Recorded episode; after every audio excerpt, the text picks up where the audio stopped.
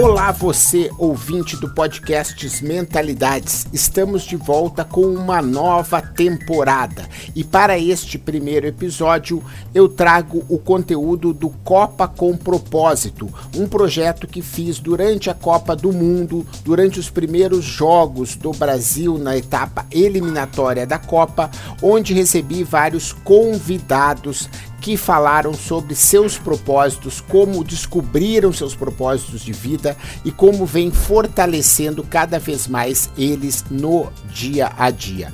Estou muito feliz de estar de volta. Obrigado pelos feedbacks que recebi sobre a primeira temporada, que me deixaram ainda mais animados para fazer uma segunda temporada com muito conteúdo para você. Inscreva-se, compartilhe, curta e comente. Este podcast fica melhor com a sua participação. Olá, olá, boa tarde. Como estão? Estamos iniciando aí o nosso projeto do Copa com Propósito.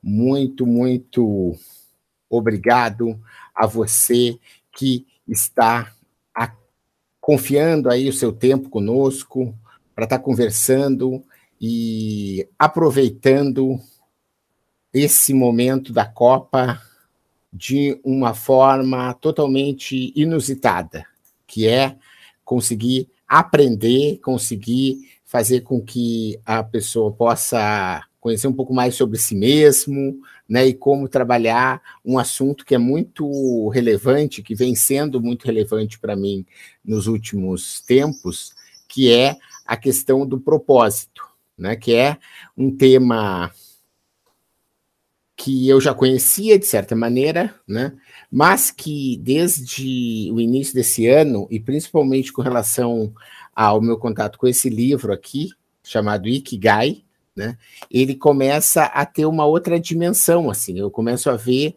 né, é, o propósito não só mais naquele aspecto de o um empreendedor, mas também o propósito de vida aliado não só à questão do empreendedor, mas também à questão de você ter é, uma qualidade de alimentação, de exercício físico, né, uma qualidade de exercício mental que faz com que você tenha uma qualidade de vida muito maior.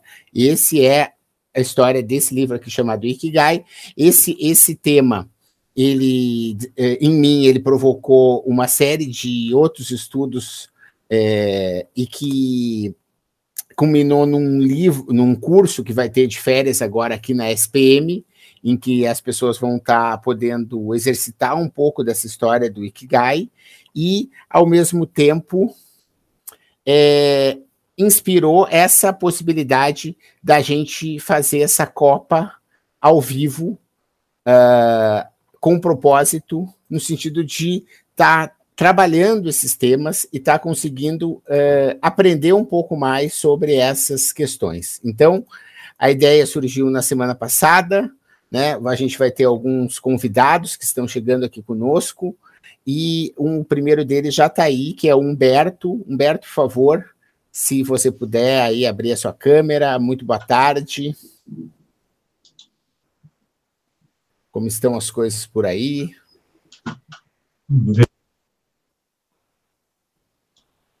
Olá, olá, boa tarde, tudo bem, Marcelo? Está me ouvindo bem aí? Tudo tranquilo. Como tá, Humberto? Me conta aí, Humberto, como o que para você essa questão do propósito, ela bate aí na sua vida, quer dizer, você conhece o seu propósito de vida, vem exercitando isso de uma maneira, consegue vir exercitando isso de uma maneira cotidiana? Então, eu acredito, né, que isso passa provavelmente por, por algo que é chamado de crenças, né, que a gente, no meu caso, eu fui exercitando isso ao longo da vida, e, e fui mudando, fui construindo, fui descobrindo o meu propósito, né? A gente conversou há um pouco, pouco tempo atrás, tive o privilégio de conhecer também pessoalmente, e um deles é que eu, no trabalho eu chamo de ferramentas estratégicas, mas não é esse o propósito, né? Eu fui descobrindo que através de, de ações que eu chamei de ferramentas estratégicas, eu posso ajudar as pessoas a transformarem as suas, as suas estratégias em ação. Então, esse no, no lado profissional acabou aparecendo, e aparecendo assim, eu tô, vou completar 60 anos, eu fui construindo isso desde que eu me entendo no mundo corporativo, que eu já passei, né, desde os 20 anos, então não vou ocupar o teu tempo aqui para contar dos 20 aos 60, mas aconteceu isso, né, o, é, é, você vai construindo. Tem gente que já fica com o propósito pronto e acabado muito rapidamente. O meu foi sendo construído degrau a degrau. Para quê? Para você até separar o que seria objetivo, meta, que sempre tem uma confusão né, sobre propósito, depois objetivo, depois meta. E eu acredito que eu fui construindo isso ao longo do tempo e devo ter mais bastante tempo, né? Enquanto enquanto eu estiver nesse plano aqui, né, na, na nossa terra aqui, para construir mais outros propósitos alinhado a esse principal que eu acabei descobrindo, né? E assim, não, não descobri sozinho, descobri é, conversando com mais gente, com você, com todas as pessoas. Acho que a gente nas conversas relevantes que a gente tem, a gente acaba descobrindo.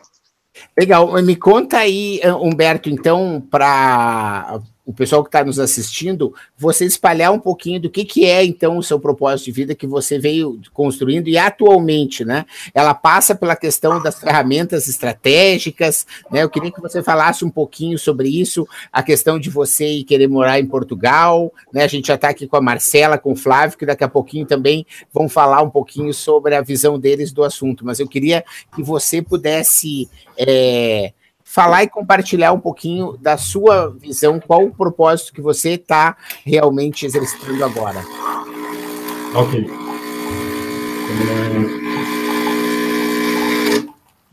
Eu, na verdade, assim, hoje eu atuo como consultor, né, na parte também de treinamentos corporativos e treinamentos na parte um a um também, através da internet, focado no quê? No planejamento estratégico. Aí descobri que meu propósito é ajudar as pessoas a saírem desse negócio chamado plano e ir para ação. Mas sem esse cara chamado estratégia e plano, é, as ações depois ficam muito pontuais. E através disso eu escolhi o caminho do que eu chamei de ferramentas estratégicas visuais. Uma delas é o é o Canvas, né? Inclusive te assistindo muitas vezes na internet, outras pessoas descobrir, redescobrir essa ferramenta e outras que são visuais é, de uma página.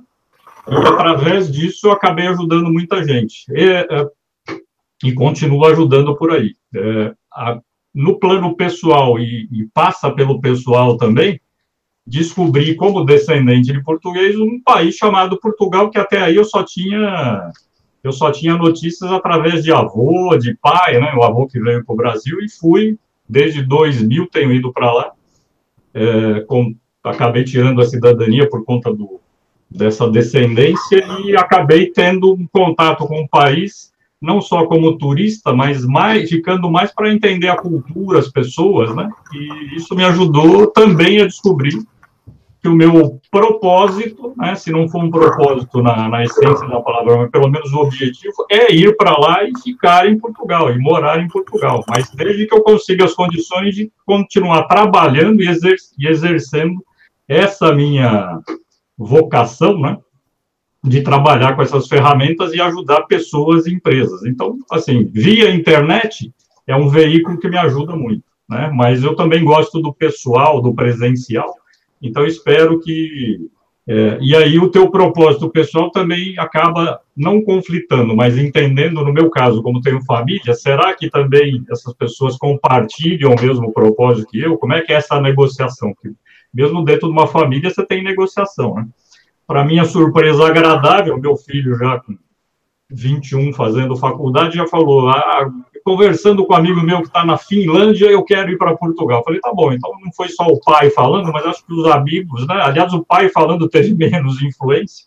Então, hoje juntou, né, é, agora juntou a, o que eu faço profissionalmente com um propósito de vida e de, e de atravessar esse oceano e encontrar um, um outro país onde eu possa continuar é, exercitando esse propósito profissional junto com de vida lá na, nos costumes e o, e o, e o estilo desse país. Né? É isso que está acontecendo hoje comigo, sem desmerecer o Brasil, ao contrário, aqui a gente fala de é, 200, 300 milhões de habitantes, e lá eu estou falando de uma população de 10, 12 milhões de habitantes. Mas como a gente está, eu estou me servindo, né, para simplificar, de, um, de um, uma outra ferramenta que é a internet, né, então eu estou aqui na minha sala e você está, eu estou me sentindo como se estivesse na sala com você, certo? Uhum. Pode ser que ela me ajude também, a mesmo estando do outro lado do oceano, continuar com o meu propósito para atender os dois países com língua portuguesa, quem sabe? Né? Isso a gente só vai descobrir fazendo. Muito legal, muito bacana. Muito obrigado aí pela sua contribuição né, no início dessa nossa conversa. E eu queria já chamar o Flávio Vaz Peralta, que é uma pessoa chave aí nesse projeto. Né? Quando eu tive a ideia aí essa semana de fazer isso, ele foi a primeira pessoa para quem eu liguei né, e perguntei, cara, tu vai ter a coragem de sair do jogo e ir lá conversar com a gente nessa hora? E ele disse: olha, Menta tô dentro, né? E eu queria que tu dissesse um pouquinho assim, por que que tu aceitou o convite, o que, que te motiva a fazer isso, Peralta? Seja bem-vindo, boa tarde aí, o, pode fazer tuas considerações iniciais. É, boa tarde, Menta, boa tarde, pessoal que está conectado, boa tarde a todos. Obrigado pelo convite, espero que esteja tudo claro, dá para ouvir aí, Marcelo? Falando. Né? Tá tudo, tá tudo perfeito, tá tudo perfeito. Ok. Vou deixar você aí à vontade. Bom, eu acho que a sua ideia foi uma ideia ousada e, ao mesmo tempo, me, me motivou, porque esse assunto, minha visão. Deixa eu. Oi, oi, oi. Eu não sei se tem um barulho acontecendo aí. Ok. Então, porque esse assunto, eu acho que ele é de vital importância e de ser discutido, ser trabalhado, porque a gente vê tanta gente sem muita ideia do que fazer, vai vendo a vida de, a vida de cada dia, vai levando um dia após o outro, e o fato de ser no horário do jogo é, é uma provocação também para que a gente discuta coisas que são relevantes também em momentos que são desafiadores para você buscar atenção. Eu não gosto muito do futebol, apesar de ser, ser brasileiro e sempre dar aquela energia de você querer assistir e tal, mas eu acho que falar sobre o assunto propósito, para mim, é muito mais relevante. É, eu escrevi o livro que você está distribuindo, obrigado pela essa oportunidade. É um book pequeno, mas ele resume a essência daquilo que eu penso sobre propósito. Então, a motivação é essa. Eu não gosto muito de futebol e esse assunto é um assunto que eu gosto demais e eu acredito muito relevante. Legal, e, me, e conta um pouquinho aí, porque a gente está nesse primeiro episódio, né? A gente vai falar um pouquinho sobre conceito. Eu queria ver que tu ajudasse aí a conceituar propósito e o porquê que você tem essa crença de que o propósito é tão importante para a vida das pessoas. Bom, antes de falar disso, acho que é importante comentar o porquê que surgiu esse assunto. Em num dado momento da minha carreira profissional, eu sou executivo de uma, de uma área de financeira, na área de crédito, então, a princípio, não tem nada a ver com desenvolvimento humano. E num dado momento da minha carreira, eu tive alguns reveses e comecei a me questionar, primeiro, o porquê que isso estava acontecendo, e segundo, qual era o sentido de estar aqui todo dia se qual que era o ponto mais relevante de você acordar todo dia pela manhã e isso e te mover a um, a um desafio. Esse foi o primeiro questionamento. O segundo questionamento vem dos meus amigos que perguntam, fazem duas perguntas sempre: da onde que vem tanta energia? Quem convive comigo me conhece, sabe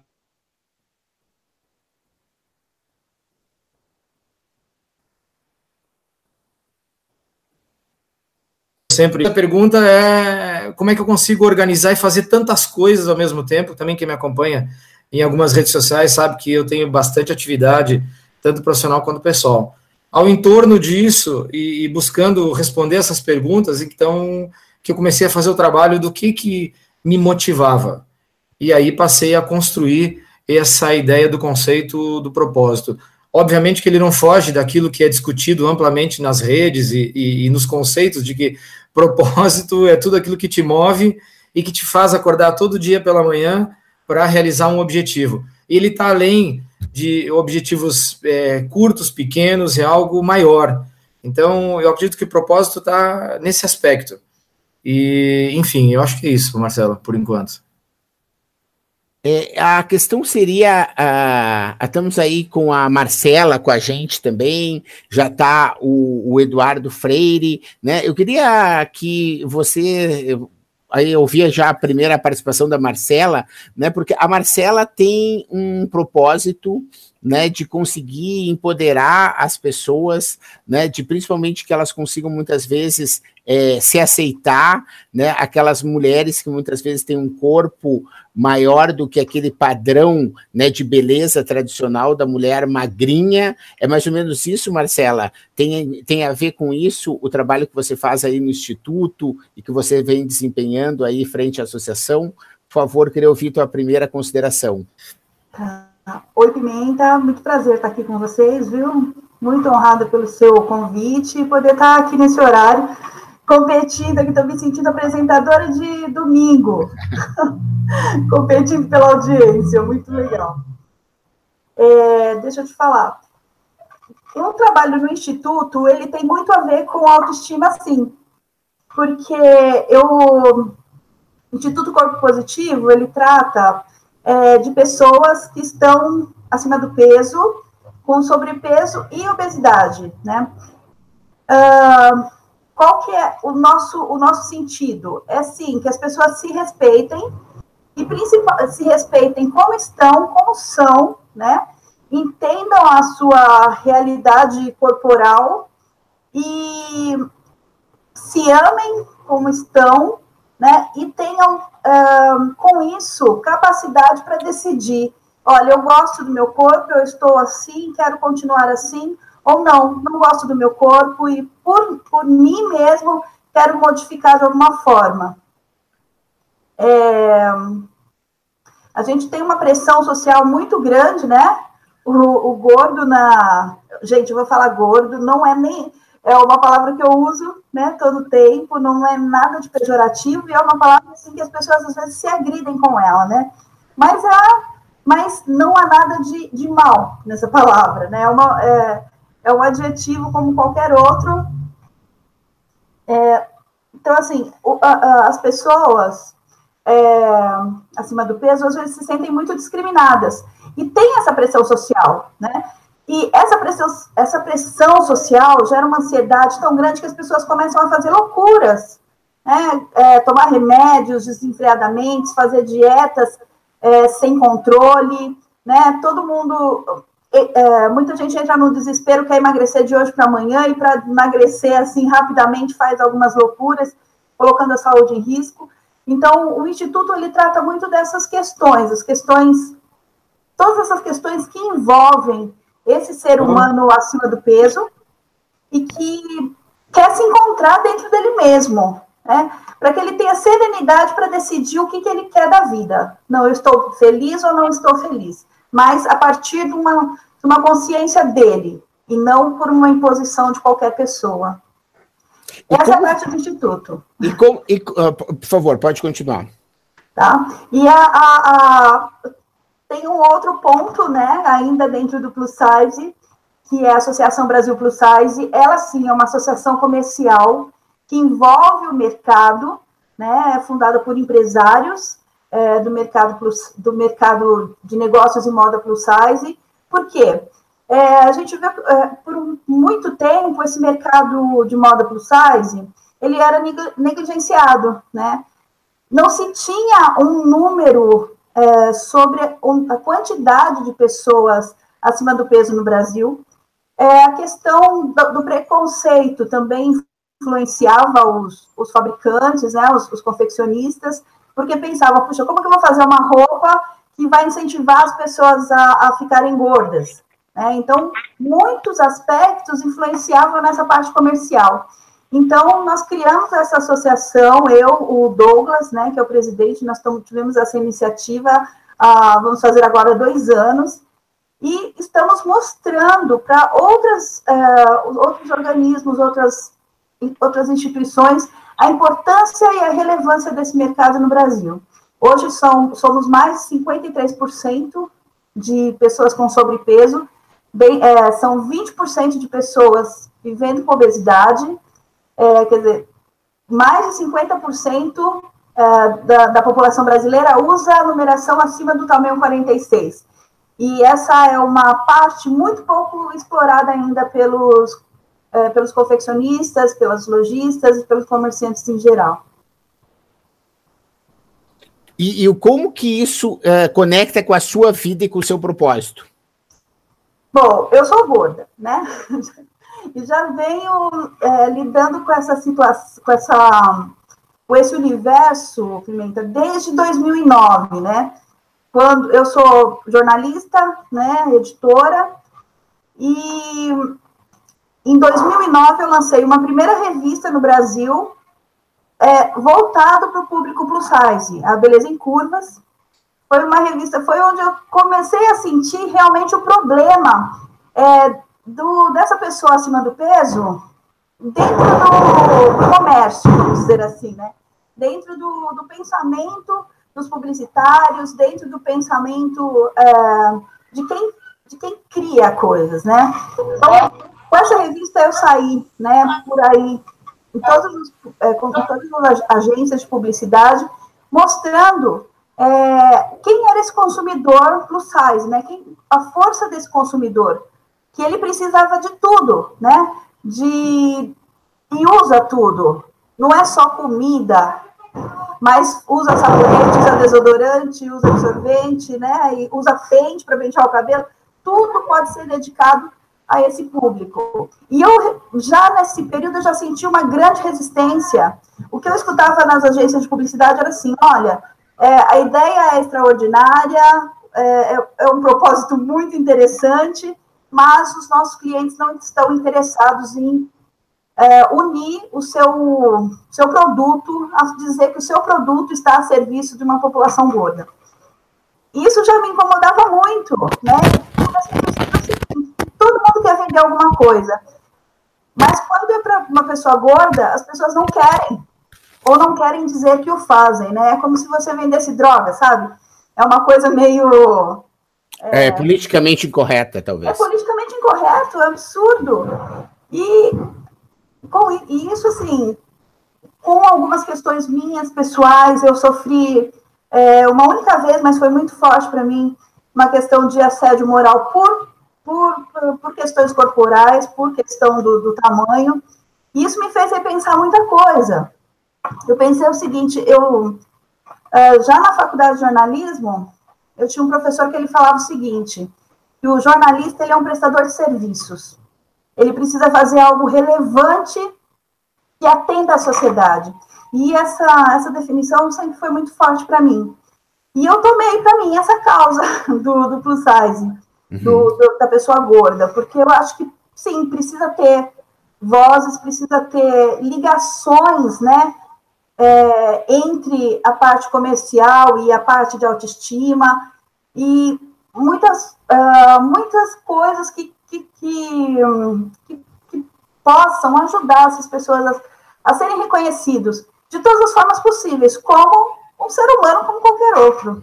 Muito legal, muito bacana. E hoje, então, você consegue estar tá com essa, esse alinhamento, né, entre o seu propósito de vida e a sua atuação é, profissional né? Conseguindo unir essas coisas de uma forma bastante intensa. Eu queria que o, o Peralta aí é, retomasse aí a palavra, né? Ele como autor aí desse primeiro livro que a gente está entregando dentro desse projeto, né? Quer dizer, como uhum. que isso uh, funciona? Quer dizer, você já conseguiu é, unir a sua vida profissional com o seu propósito de vida, Peralta, ou você hoje vem exercitando outras maneiras como escrever esse livro para desenvolver esse propósito de ajudar outras pessoas?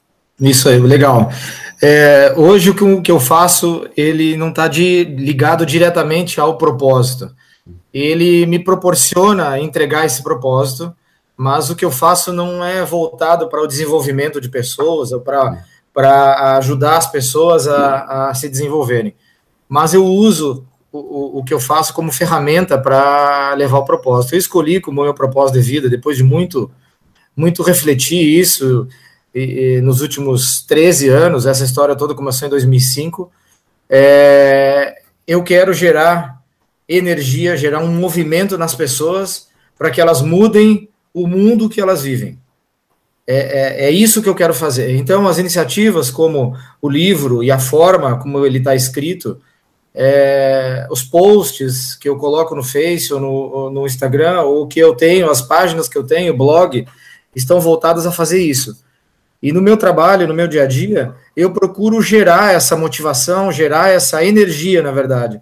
Porque eu percebo e, e observo ao longo do tempo que as pessoas, é, antes de você definir um propósito, você precisa ter algo que te faça querer se movimentar para algum lugar. E aí então você começa a, a, descobrir gradativamente as coisas que você quer, o propósito que você quer, aquilo que você quer cuidar. Então, é, é, o meu papel é, é mostrar para as pessoas, tentar mostrar uma outra visão do mundo, de que você pode ter uma profissão e ela pode ou não estar ligada ao seu propósito, e você pode também ter um propósito maior e a profissão ser uma ferramenta. Então, no dia a dia, é, é, meu trabalho é uma ferramenta para eu poder entregar aquilo que eu acredito. Muito bacana, muito bacana. Eu quero introduzir aqui na conversa um convidado que é o Oscar Pestana, né, que foi a primeira pessoa que eu não conhecia, não era da minha rede, né, que uh, apoiou o projeto. Ele disse: Olha, não, achei super legal a ideia, né? Eu queria estar junto, né? Eu conversei com o Peralta, o Peralta já tinha conversa, conhecia ele de longa data, e disse: Não, o cara é gente boa, pode trazer para dentro do time, né? E ele está aqui conosco. E eu queria que ele tivesse aí os seus é, cinco minutos aí iniciais, né? Para falar qual é a visão dele né, sobre propósito, né, e como ele tem conseguido fazer essa intersecção entre o propósito de vida e a vida profissional dele. Seja bem-vindo aí, Oscar. Olá, tudo bem? Vocês estão me ouvindo bem? Sim, sim, tá perfeito. Eu vou deixar então, mudo o meu, vou deixar sem imagem, mas você fica à vontade. Eu fiquei um pouco enrolado para entrar, porque entrei pelo celular e aí estava travando, agora consegui entrar pelo computador e a coisa melhorou. Então, primeiro agradecer ao, ao Marcelo pela, pelo convite e, e, e, nós falamos, era o que? Era uma hora da manhã, né, Marcelo? Na, na quinta-feira ou na quarta-feira. Eu estava navegando pelo Facebook e aí vi o link do, do Marcelo, a proposta, né? E aí contatei o Flávio, o Flávio falou assim, não, o cara, é, eu também vou, vou participar, é um projeto muito legal e tal, então eu abracei a ideia e achei interessante.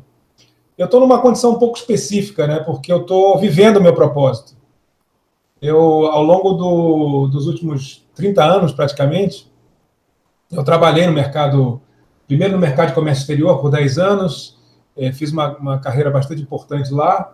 Depois, é, no mercado de crédito, no mercado financeiro, eu trabalhei por 11 anos, junto com o Flávio, é, por isso que a gente se conhece, é da, do Grupo Multicrédito. Saí, trabalhei cinco anos como consultoria numa outra área, num outro mercado.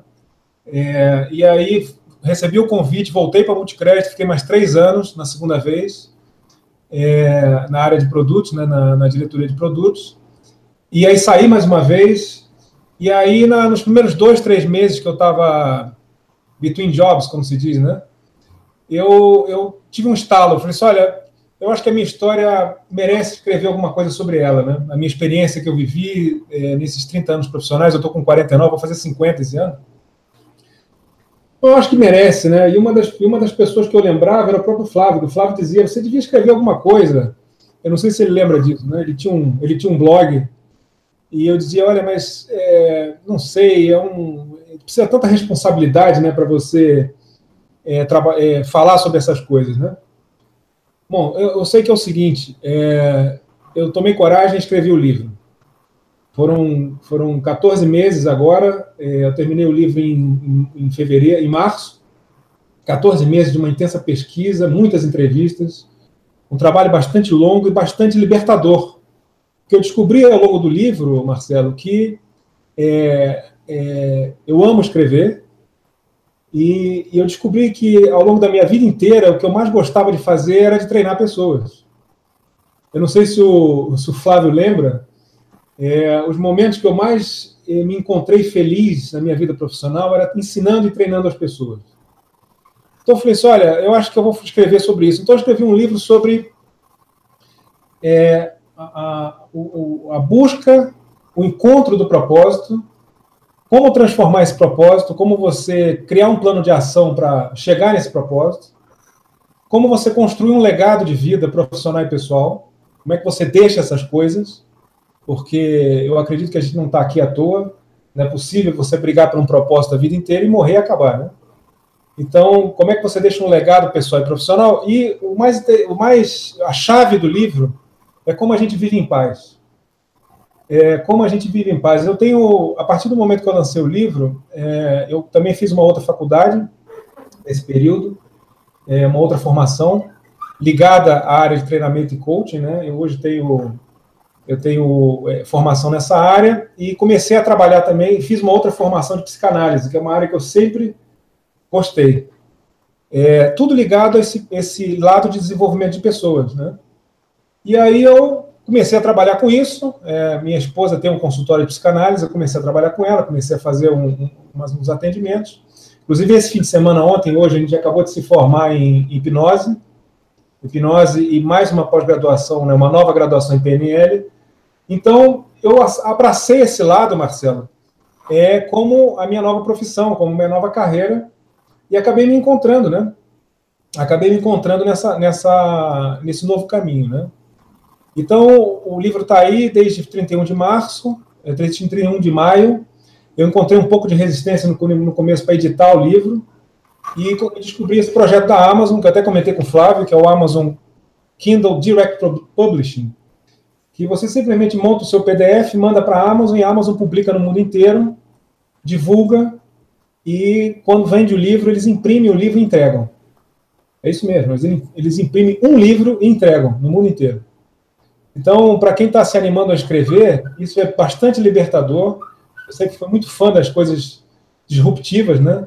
Eles estão mudando o mercado editorial com esse projeto. Então, é, o meu livro está desde 31 de maio à venda na Amazon.com. Você entra lá, compra, eles imprimem um livro e entregam em qualquer lugar do mundo.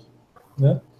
E agora começa uma nova fase, que é a fase de, de ampliar a, a parte de, de atendimento pessoal na, na clínica e começar um projeto de transformar esse livro numa palestra, transformar esse livro num, num, num projeto de treinamento é, ou num, num, projeto de desenvolvimento pessoal, de liderança que for. O livro é uma ferramenta que eu chamei de o ciclo, que é, é uma soma de todas as minhas experiências profissionais e pessoais nesses últimos 30 anos, das mais diversos ambientes que eu vivi profissionais e pessoais, e que eu consegui, através de muita pesquisa, foram 380 livros que eu li e pesquisei nesses 14 meses, um trabalho muito intenso. Isso eu consolidei, consolidei numa ferramenta de, de, de auto-coaching, vamos dizer assim, né? em que a pessoa se auto é, é, se autodesenvolve através do livro. Né? Então, esse é o meu projeto de vida, Marcelo. Meu projeto de vida, eu posso ter demorado muito para conseguir descobrir ele, mas o próprio processo de escrever o livro me fez descobrir que esse é o meu propósito. Né? Então, é isso. Muito, que legal. Muito feliz, de estar, muito feliz de estar aqui com vocês, de reencontrar o Flávio, que eu não falava há um ano e meio, eu acho. Né? Um cara muito bacana e é um cara que eu, eu acompanhei o desenvolvimento do Flávio a vida inteira, né, profissionalmente. É um, uma, uma pessoa a ser modelada em vários aspectos.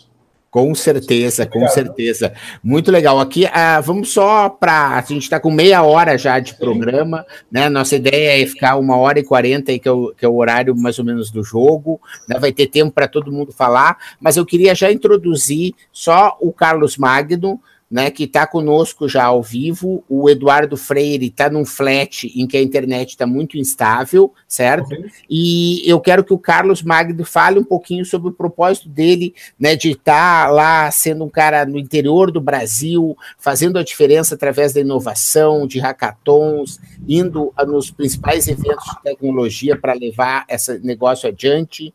E eu queria, antes do Carlos falar, só lembrar que eu acabei de. Uh, disparar um e-mail agora para todo mundo que já está inscrito e também para quem está falando, porque o pessoal ficou perguntando quais eram as o meio de interação.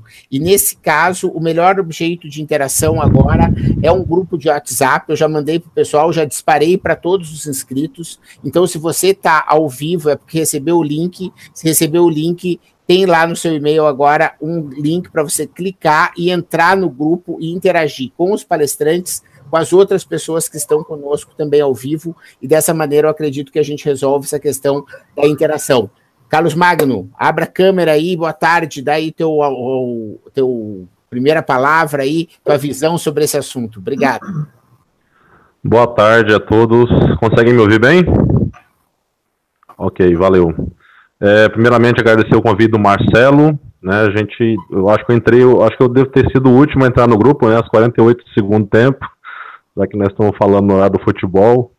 É, a, como o Marcelo falou, eu tenho, eu sou aqui do interior de Mato Grosso e tenho buscado participar de eventos de Open Innovation, né, já há algum tempo, é, Hackathon, Campus Party, e Startup Weekend e principalmente nos últimos anos eu sempre gostei de trabalhar com pessoas, mas é, nos últimos dois anos eu acho que eu tenho conseguido encontrar um caminho para o meu propósito, que é justamente pelo fato de gostar de trabalhar com pessoas, é, impactar essas pessoas de alguma forma.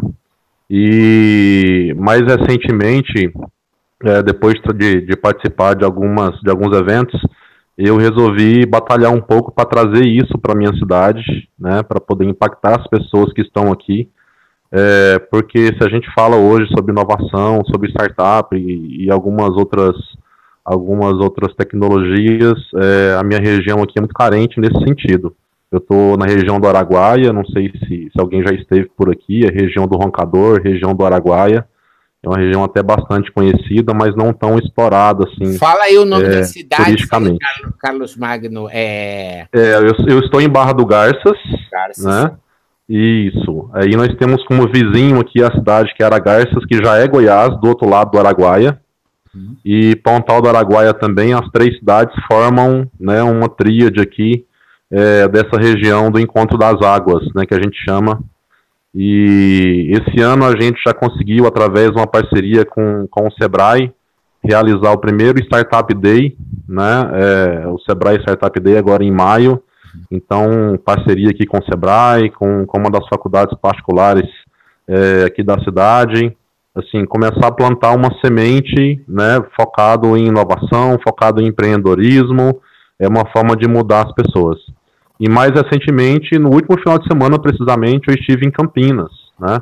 É, até fiz um comentário agora há pouco no post do Marcelo, que é, lá em Campinas eu participei de uma Startup Weekend com uma Vertical Education. E nós trabalhamos lá uma, uma solução focado em desenvolvimento socioemocional, é, e isso já baseado nas escolas como uma forma de, desde o início né, da, da, da educação, já trabalhar a, o desenvolvimento das habilidades socioemocionais para que as pessoas é, consigam desenvolver né, empatia, consigam desenvolver autoconhecimento, consigam desenvolver é, as, as, as, tão famosas soft skills, né, que hoje o mercado tanto, tanto exige de, do profissional e que é, é, é, é preciso que a gente tenha uma atenção para trabalhar isso desde criança, né? Desde o ensino fundamental, fundamental 1, 2, ensino médio, né? O Marcelo fez uma provocação lá em relação a, ao número de, de, de suicídios que tem acontecido, especialmente entre os jovens, né? É, por falta de propósito e o desenvolvimento dessas habilidades, a gente acredita que, ela, que ela vão ser fundamentais para que nós tenhamos pessoas mais preparadas para a vida, né, mais preparadas para o mercado de trabalho, e é dentro desse, dentro desse nicho aí que eu tenho buscado trabalhar o meu propósito de, de impactar as pessoas é, de alguma forma, seja aqui no interior de Mato Grosso, seja onde estiver, e, e, e, essa startup que está surgindo aí, né, com, com, com, esse movimento que a gente iniciou lá em Campinas, é, eu tenho certeza que eu vou conseguir escalar um pouco mais essa, esse meu propósito e atingir ainda mais, impactar ainda mais a vida das pessoas. Legal. Qu quantos anos você está, Carlos Magno? Eu tenho 42. Eu trabalho com.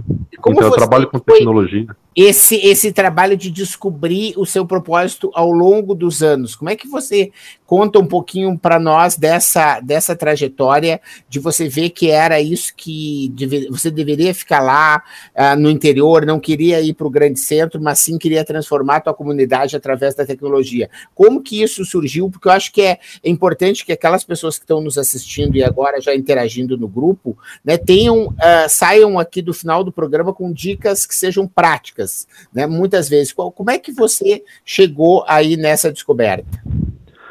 Bom, é, eu acho que principalmente desde 2007, né, depois que eu concluí uma graduação na área de sistema de informação, é, eu comecei a atuar como, como docente. E como docente eu tive mais contato com as pessoas, né, e, e oportunidade de, de passar um pouquinho, transmitir um pouco do, do conhecimento que eu, que eu vinha adquirindo já com uma, em paralelo à minha, à minha faculdade, eu já vinha trabalhando na área de tecnologia, eu comecei a atuar na área de, do ensino profissional tecnológico, depois fiz uma especialização nessa área, e, e aí eu acho que isso foi se construindo aos poucos. Mais recentemente eu tive um, também um período é, é, de conflito é, em função de, de alguns problemas pessoais que eu tive, e nos últimos dois, três anos, principalmente, eu venho conseguido é, é, me reerguer nesse sentido, buscando é, é, é, esses eventos, como eu falei, né, estar em contato com as pessoas, eu acho que isso veio se desenvolvendo naturalmente. E, eu, e aí, a, a, a, eu participando de um painel na Campus Party, inclusive, em São Paulo, estava é, um painel onde estavam representantes da, da, da ABS, né, da, da, da Associação Brasileira de Startups, estavam representantes da, do SEBRAE, da área de, de, de inovação do SEBRAE, estavam outros players importantes, e dentro desse painel eu fiz um questionamento em relação a. Eu falei, mas como que eu vou trabalhar isso na minha cidade? Porque se eu vou lá na minha cidade, eu vou conversar sobre Canvas, por exemplo, uma ferramenta de inovação. Ninguém nem sabe o que, que é isso, né? E aí eu, eu tomei meio que um tapa na cara, num bom sentido, e, e alguém me falou para mim assim, cara, seja você essa pessoa. Não espere que, que alguém faça isso, né? Se você percebe que você pode impactar as pessoas, faça você isso. E, e desde então isso realmente me acordou, né, para ser essa pessoa. E, e, hoje a gente tem, tem é, tá ainda bem no começo, mas nós temos começado a desenvolver uma comunidade chamada Roncador Valley aqui. Uhum. É, já realizamos alguns meetups durante o ano, né? Tivemos esse evento, como eu falei, do Sebrae Startup Day, que foi sensacional, com a vinda né, de dois é, empreendedores e mentores né, do ecossistema sensacionais, né, é, o Flávio Estevam, lá de Campo Grande, talvez alguém conheça, hum. né, é, é, é, o, o, Carlos também, que é CEO de uma, de uma startup de educação que é estuda.com, aqui de Mato Grosso mesmo, e eles estiveram aqui e, e, com aquela mentalidade Give First mesmo, de, fazendo uma entrega sensacional para a nossa comunidade, eu acho, é, deu uma deu uma instigada e, e, e, aí realmente eu venho descobrindo, e mais recentemente, né, fazendo uma pesquisa, através de uma amiga que trabalha já na área de educação, é, que me passou um material sobre, sobre o desenvolvimento dessas habilidades socioemocionais nas escolas, foi que me abriu também a mente para isso. Então eu venho construindo isso, mas especialmente os últimos dois, três anos, é, foi que me abriu a mente em função dessas é, é, desses insights que foram tendo através da participação dos eventos, né, o contato, o networking com as pessoas, que eu acho que é fantástico, né, acompanho né, o trabalho que o Marcelo vem desenvolvendo, eu gosto muito também de acompanhar o que o, que o Mac, né, o Edson Mackenzie também vem fazendo, sempre que eu posso estar, estar perto de pessoas como, como essas pessoas, Fernando Tomé, da Angel Hack, também tem sabe, tem sido assim um parceiro também nesse sentido. E então essas pessoas que já são bastante conhecidas do ecossistema aí de empreendedorismo e inovação, é, não só de São Paulo, mas do Brasil, mas são pessoas que têm me apoiado aí junto desse é, desse propósito para que a gente possa construir isso e impactar a vida das pessoas é, de alguma forma. Muito obrigado aí, Carlos. Olha só, Valeu. quem quer aí é, falar, eu queria só fechar o que a gente já viu até o momento, e eu queria tentar fazer um primeiro fechamento de, é, de como se descobre o seu propósito, porque todo mundo já falou que vai construindo, né? O Humberto falou que já teve vários ao longo do tempo, né? O Oscar falou que o livro é, ajudou ele a descobrir muito dessa parte, né? O Peralta contou como que ele foi, mas assim, e essas pessoas que é, hoje não sabem, quer dizer, quais são as dicas que vocês têm para compartilhar para que a pessoa descubra? Quem quer falar? Aí, Humberto, Oscar, vamos lá, primeiro. Olha, eu tenho uma dica que funciona bastante. Vocês estão me ouvindo bem? É, preste atenção nos seus hobbies. É, preste atenção nos seus hobbies, no que você gosta de fazer fora do trabalho, nas coisas do fim de semana, depois do horário. Preste atenção nos seus hobbies, na essência dos seus hobbies. Às vezes não é necessariamente o hobby, mas na essência dos seus hobbies. Eu coloco isso no livro também, num capítulo que fala sobre isso. É uma boa estratégia eu quero contribuir com essa, tem outras, mas uma boa estratégia é você prestar atenção aos seus hobbies. Os hobbies dizem muito de quem você é e para que você veio. Naturalmente. Às vezes você é autodidata em alguma coisa, naturalmente. E isso, na grande maioria das vezes, está ligado ao seu, ao seu propósito de vida. E uhum. você não sabe ainda. Uhum. Muito legal, muito bacana. No, no o Oscar, vai, o Humberto vai falar, mas no Ikigai, né, você pega isso, ele pega forte essa questão do, dos hobbies, né, mas ele, ele tem a intersecção daquilo que você gosta de fazer, né, que você sabe fazer, que isso faz com que você tenha que aprender cada vez mais, que o mundo precisa e que há uma parcela de pessoas dispostas a pagar por isso. Né? Então, tanto é que o curso que eu criei lá na SPM, ele vai ser, esses exercícios eles vão se completar para que a pessoa possa estar tá descobrindo justamente isso. Mas eu queria que o, o, Humberto desse a contribuição dele aí sobre esse tema, né, de dicas de como descobrir o seu propósito. Bom, eu, eu vou dar quatro dicas rápidas, três não são minhas, vou fazer um pouco de spoiler aqui do, Legal. do e-book do Flávio, né? Que eu já tô, enquanto ele está falando aqui, eu estou lendo rapidinho, então, sem dar spoiler demais, mas já dando, sei lá, abra sua mente, né? Uma delas, que ele falou, tempo disponível e o seu desejo mais profundo. Para mim, isso aqui é. Tá, mas vamos por partes, né? Porque assim é difícil de. É, mas assim. Abra sua mente. Abra sua mente. Hum. Tempo disponível seu desejo mais profundo. Não é meu, não é dica minha, é do Flávio, tô, tô, não vou dar uma de autor aqui, né, que, que não é autor, né, tem outras dicas dele, mas isso aqui me, me calou fundo, porque eu trabalho muito o negócio do Pareto, do 80-20, né, 20% das suas ações que dão 80% do resultado. E ouvindo o que o Oscar falou, é tá ligado? Essas três é assim, te ajudam a descobrir a essência, sabe aquele negócio que foi falado? Aqui, todo mundo está falando no aquilo, quer dizer, aquela coisa, aquele propósito, aquela atividade que vai realmente te dar prazer e você tem habilidade, você gosta, você já viu em ação. É uma coisa. Humberto, mas tem 20 coisas. Tá bom, vai reduzindo, vai priorizando você vai achar aquela, aquilo, aquela única. Isso é o fundamental. Ela não, é, não tem uma coisa só que a gente faz na vida ou um propósito só, mas tem aquele essencial que todo o resto se move atrás dele. Muito legal, muito bacana. Quem mais quer dar sua contribuição aí sobre esse assunto? Peralta, que foi citado aí, a PUD, né? Não é isso? Né? Marcela, Flávio, deixa o Flávio e depois você, Marcela. Marcela, você não está querendo abrir sua câmera aí para gente? Não está entrando. Ah, que, tá pena, entrando. que pena. aqui tudo fora. É, então tá bom. Vai primeiro você, Flávio. Ô, Marcelo, acho que o ponto número um para você começar a descobrir seu propósito é você fazer uma pergunta para você sobre o que faz você acordar todo dia, ou antes disso, o que, que por que, que a gente está aqui? Por que, que você está aqui?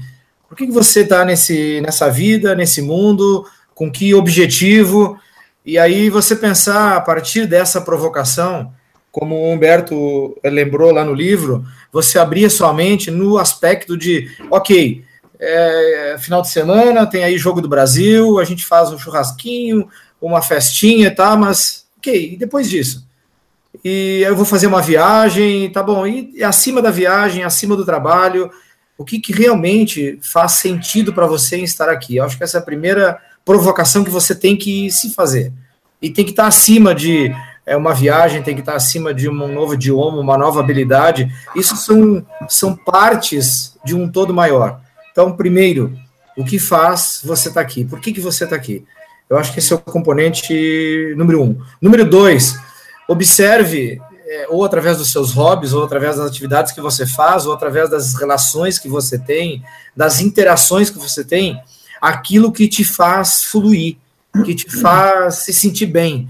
Então, o meu exemplo que eu, que eu comecei a observar e constatar é quando eu estou na frente de um público, de uma, de uma equipe, de um time, de, de, de um grupo de pessoas em que eu tenho a oportunidade da gente falar sobre coisas como a gente está falando agora, ou sobre desenvolvimento pessoal, ou sobre um determinado tema, é, eu fico de tal forma energizado, de tal forma envolvido, que eu posso falar horas e horas e horas, e quanto mais eu falo, quanto mais a gente interage, mais, mais energia eu tenho, mais vontade de aprofundar naqueles assuntos me dá, então realmente eu, eu entro num estado de, de fluidez naquele, naquele processo, e isso realmente me dá muita energia, me motiva.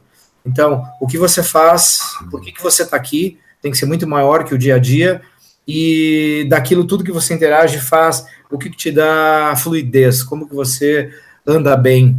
Eu acho que essas duas coisas é um trabalho de autoconhecimento que tem que começar por aí. Muito, muito legal. Marcela, a palavra está com você.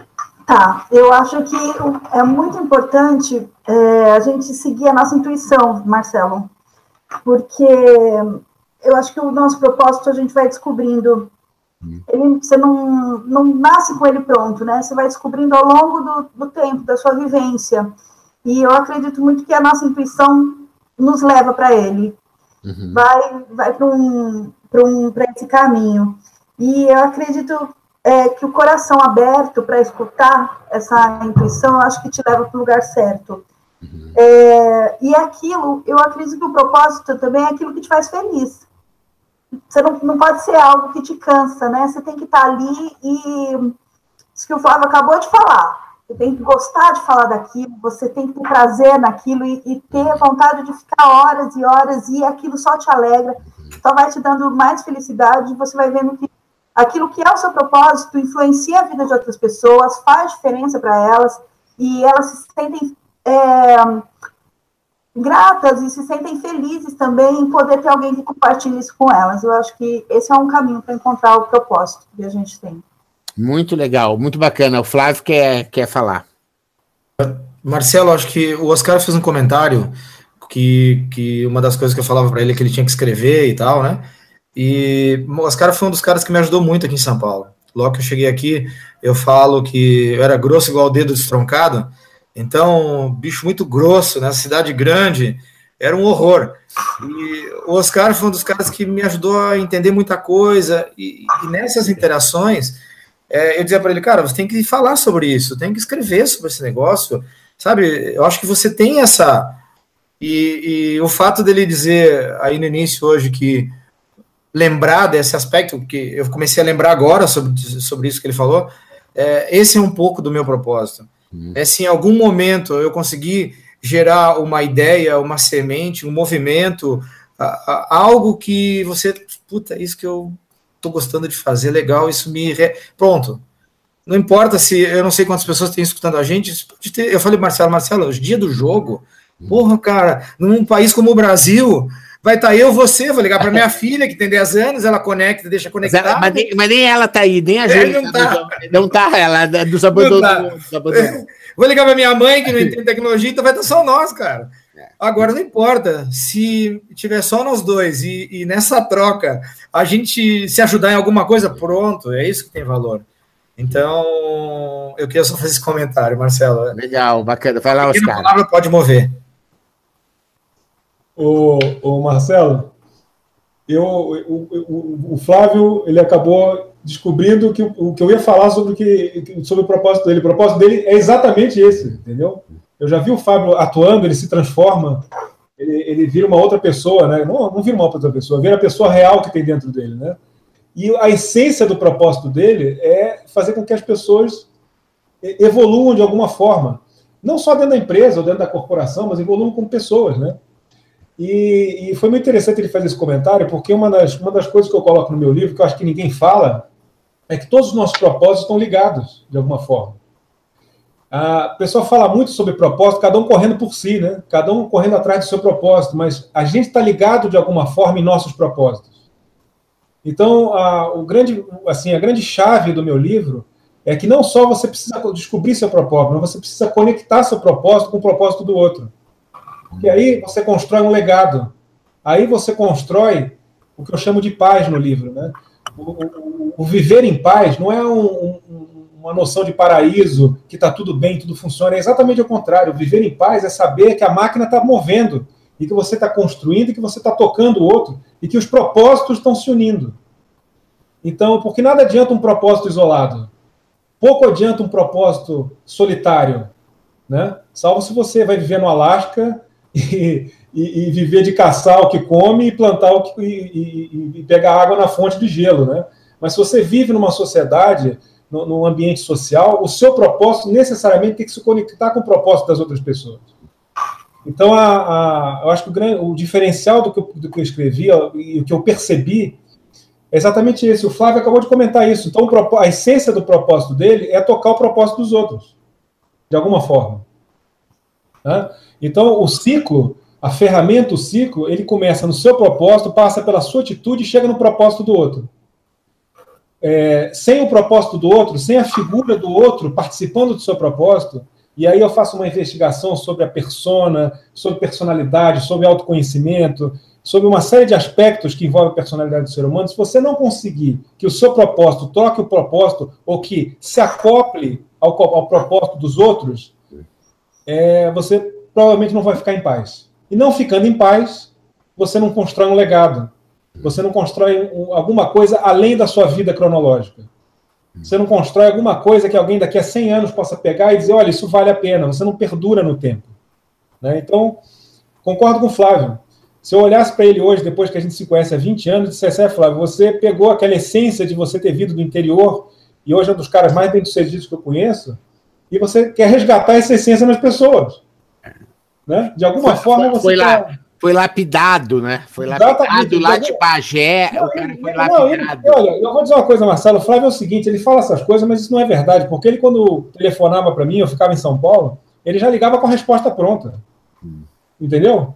Então não é assim, ah, porque eu não sabia, aprendi. Ele ligava, perguntava e ele mesmo respondia e eu dizia, ok, é isso mesmo. então não é, é da essência dele, entendeu? É da essência dele. Então, assim, se eu pudesse dar um grande conselho para todo mundo, eu acho que conselho é, é, até um pouco chato de falar, mas é assim, ó, procure seu propósito, vá atrás dele, mas se conecte com o propósito dos outros. Porque se você se desconectar com o propósito dos outros, você, o seu propósito perde a essência. O seu propósito perde o porquê dele existir. Antes de você saber quem você é e para que você veio, você tem que saber para que, que você serve. Né? Então, assim, a essência do, do ciclo desse livro que eu escrevi é essa termina com um, um, uma grande concordância sobre que nós estamos todos juntos no mesmo barco, de alguma forma. Né? E cada um tem um papel essencial, e o meu propósito não é menor que o seu, nem o seu é maior que o meu, eles são complementares e convergentes. Esse é que é o grande chave do negócio. Muito, muito legal. Vamos ver se tem alguém ainda que quer uh, falar um pouquinho sobre o assunto, mas tem duas, duas provocações aí que eu queria fazer, que são palavras que eu acho que vale a pena da gente investigar se existe uma relação direta entre o tema. Uma foi uma palavra que o Flávio quase falou, mas não falou, que foi a palavra dom. Ele dizia assim: ah, ele tem. Uh, o dom, ele ia dizer, né, de falar, de, de conseguir se comunicar, né, eu lembro, assim, que é, Santo Antônio, né, de Pádua ou de Lisboa, como preferirem, né, sempre foi um santo que teve essa coisa de ser o dom da palavra e tudo, né, quer dizer, há uma relação entre dom e propósito, essa é a primeira pergunta, só para deixar aí na roda, e a segunda é a pergunta de legado, o propósito está ligado uh, diretamente a deixar um legado, né? Então ficam duas questões aí, quem quer uh, falar primeiro? Uh, o Carlos Magno levantou a mão, depois o mestre uh, Flávio Vaz Peralta, que ele faz assim timidamente, mas ele está dizendo sim. Ah, ok. É, você falou a respeito de dom, né? Acho que você até já, já viu nas minhas redes sociais que às vezes eu posto alguma coisa é, relacionada à música, né? Então eu toco, eu canto e né, falaram também sobre questão de hobby é, e tudo mais. É, eu acho que isso é importante. Eu já vi um TED uma vez também de um, de um rapaz que ele, que ele se descobriu justamente na música, né? Resolveu estudar música e ali ele se descobriu o seu propósito e seguiu em frente. Eu, apesar de gostar muito é, de, de, música, eu não vejo, né, assim, como, como isso como um propósito pessoal para mim. Eu acho que é, faz parte, eu acho que isso me completa de alguma forma, é, faz parte do meu, do meu, é, do meu ser, né, é, e, e, da, da minha construção, mas não necessariamente é isso. Mas eu acho que também que isso é ok, né? É, é, às vezes a gente trabalha, é, a gente pensa também assim, gente, a, foi, foi, até o que a gente conversou na, na, na, na Startup Weekend, né? Uhum. É, a gente participa de uma jornada como a Startup Weekend, e aí depois disso é, é colocado para a gente, né? Pô, será que você se descobre como um empreendedor? Ou será que você descobre que você não quer mexer com isso, né? Porque se você descobre que aquilo também não é para você, isso também tudo bem, não tem problema. Então, assim, o propósito, eu acho que ele tem muito a ver também com, é, é, é assim, eu estou buscando ainda algo um pouco, um pouco maior, um pouco mais grandioso, uhum. mas também não veria problema se eu quisesse impactar um grupo muito pequeno de pessoas. Então, eu acho que tem muito a ver com, com, com aquilo que você acredita, com aquilo que você quer realizar, seja ele é, esse, impacto né, num grupo pequeno, seja ele num grupo muito grande. Então, é, e a minha dica, na verdade, para poder fechar minha fala, é que assim, é, se você está fazendo, já falaram aqui, mas se você está fazendo algo que você não gosta, né, é, procure ter atitudes um pouco diferentes. Né, é, participar de eventos diferentes, conhecer pessoas novas, é, conversar sobre outros assuntos, Uhum. Porque às vezes, numa, numa conversa, num contato que você faz com outras pessoas, alguém pode te falar alguma coisa, isso pode te dar um insight para que você, de repente, busque um novo caminho. É, a minha contribuição é nesse sentido. Muito, muito legal. Quem quer falar aí, Marcela, Flávio? Eu quero falar nessa relação, né, é, do dom é, talvez seja um pouco de, de dom, sim, o nosso propósito. Acho que talvez um, um dom de conseguir tocar as pessoas com esse propósito. É, como alguém falou, né? Que você precisa com é, o seu propósito tem que estar ligado ao propósito do outro. Então, talvez o dom seja esse, seja você encontrar as outras pessoas com esse mesmo propósito para fazer ele ficar grande, importante, ter relevância na vida das pessoas. E eu acho que tem também a ver com o propósito tem a ver com o legado, sim, é um legado de fazer a diferença. Não, não importa para o número de pessoas que você conseguir é, impactar, né? Cada pessoa é importante. Cada pessoa, no meu trabalho como associação, é, cada vez que eu vejo um, um empresário orgulhoso de estar tá trabalhando com moda plus size, eu acho que isso é muito importante para mim, porque às vezes, é, como eu falei, às vezes trabalhar com, com, com esse tipo de, de trabalho pode parecer, é, é às vezes, meio é, um trabalho que as, as pessoas não têm, não tinham orgulho de fazer, né? Então, quando a gente traz isso para o mercado e mostra para as pessoas que isso é um trabalho extremamente importante que ela está fazendo, é, você começa a ver esse empresário já agindo de uma forma diferente. Uhum. Então, isso eu acredito que é um legado, é uma, é uma modificação que você consegue fazer numa mentalidade, uhum. uma mentalidade empresarial que se sentia meio aquada no produto que ele estava é, fabricando, né? Legal. E quando você entra na, na, na, no instituto, aí o legado ainda é maior, porque você consegue falar intimamente com o problema que a pessoa tem. E, e ela se sente, é, ela, né, se sente tocada por isso e faz diferença na vida dela. Esse empoderamento que a gente consegue passar, né, Uhum. A gente consegue. Eu, eu vou falar dessa palavra, né? Empoderamento. A gente não empodera as pessoas, né? Elas descobrem o poder que tem dentro delas e deixam isso emanar. E isso é muito importante, porque vai fazer uma diferença concreta na vida delas. Uhum. Muito legal, muito bacana. Só antes de passar é, o Peralta, depois o Oscar, né? Mas eu só queria lembrar que eu, a história do Dom, né? Quer ver um, uma, uma situação só para vocês refletirem, né? Digamos que a pessoa tem o dom de cantar, ok? Ela nasceu com o dom de ser uma voz maravilhosa. Será que o propósito dela precisa ser cantar e encantar milhares de pessoas? Ou ela pode ter um propósito, sei lá, que é fazer pão, ou dar aula, ou fazer qualquer outra coisa, mesmo não sendo aquele e usando aquele dom de uma outra maneira, né? Quer dizer, essa é um pouco a provocação. Será que o dom é o, o um escra o propósito e os, tem uma relação aí de, de relação, né, essa uma só uma reflexão aí. Flávio. É, essa é uma discussão, acho que muito interessante. Eu penso, Marcelo e, e, e demais, que é, não precisa ter essa relação entre o dom que você tem e o propósito que você escolheu, que é aquilo que te motiva acordar todo dia e estar tá acima das pequenas coisas.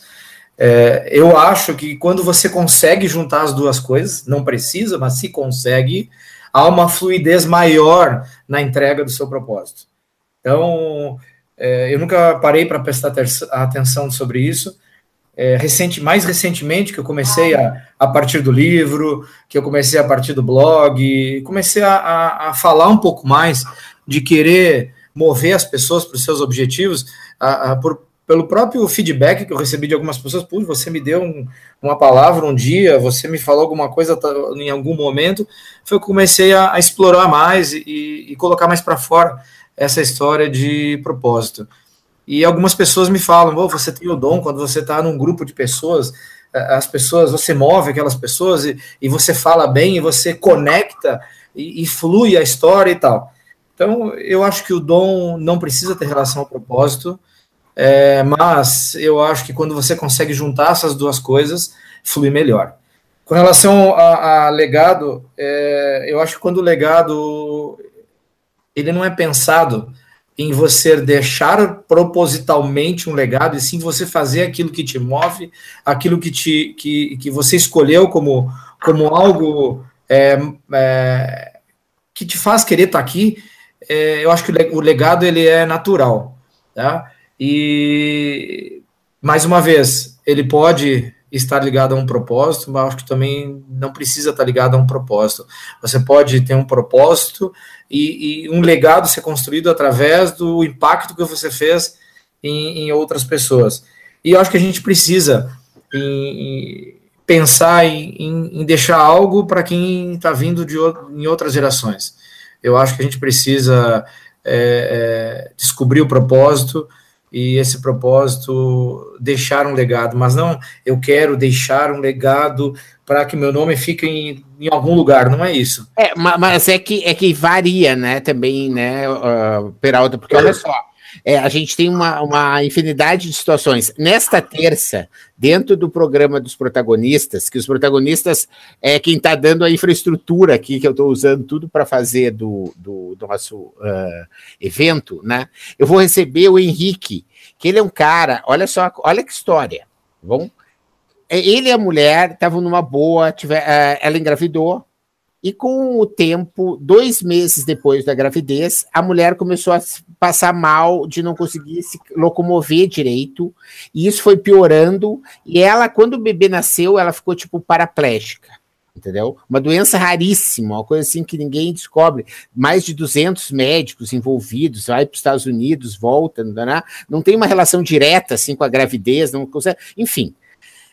Ela tipo tem dificuldade até de falar e coisa, mas quando ela começa a assim, se recupera, a criança nasce, ela fica naquela situação, eles tentam o tratamento e não acham, ela com o marido é, decidem, ela diz assim, o que, que tu quer fazer da tua vida? E ela diz, não, eu quero é não parar de fazer o que eu fazia, que é a gente caminhar e subir montanhas, certo?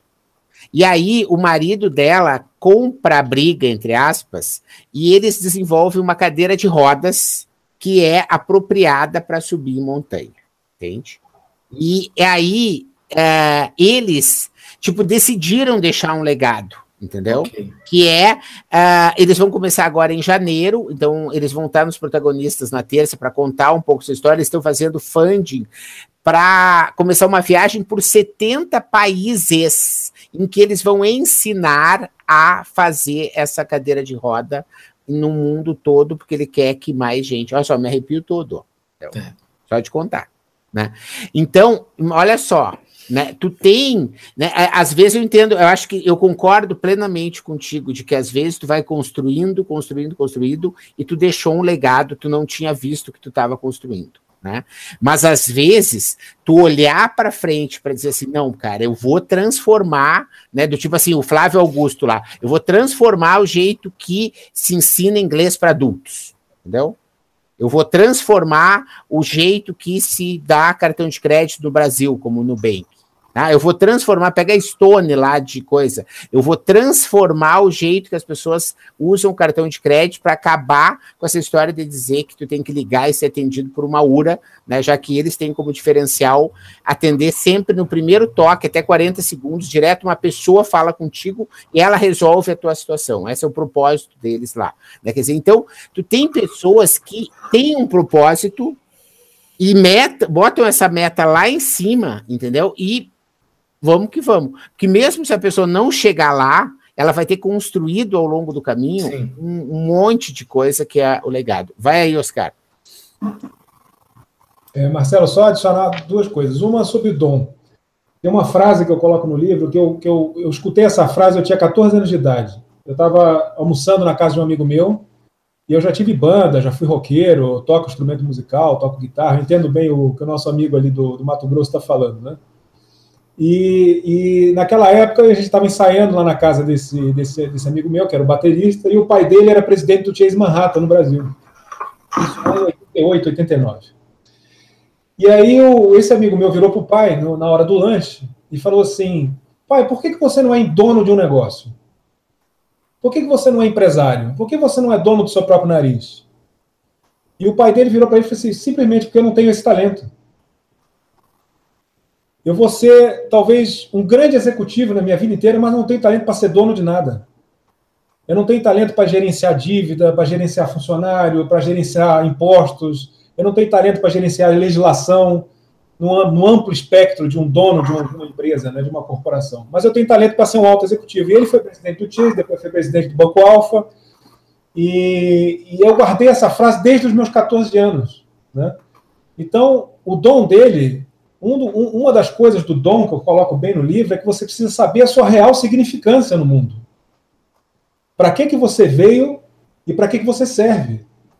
E aí você tem o dom que vai encaixar ou não nisso. Né? Você pode ter três dons que servem e cinco que não servem. Cinco servem só para você se divertir.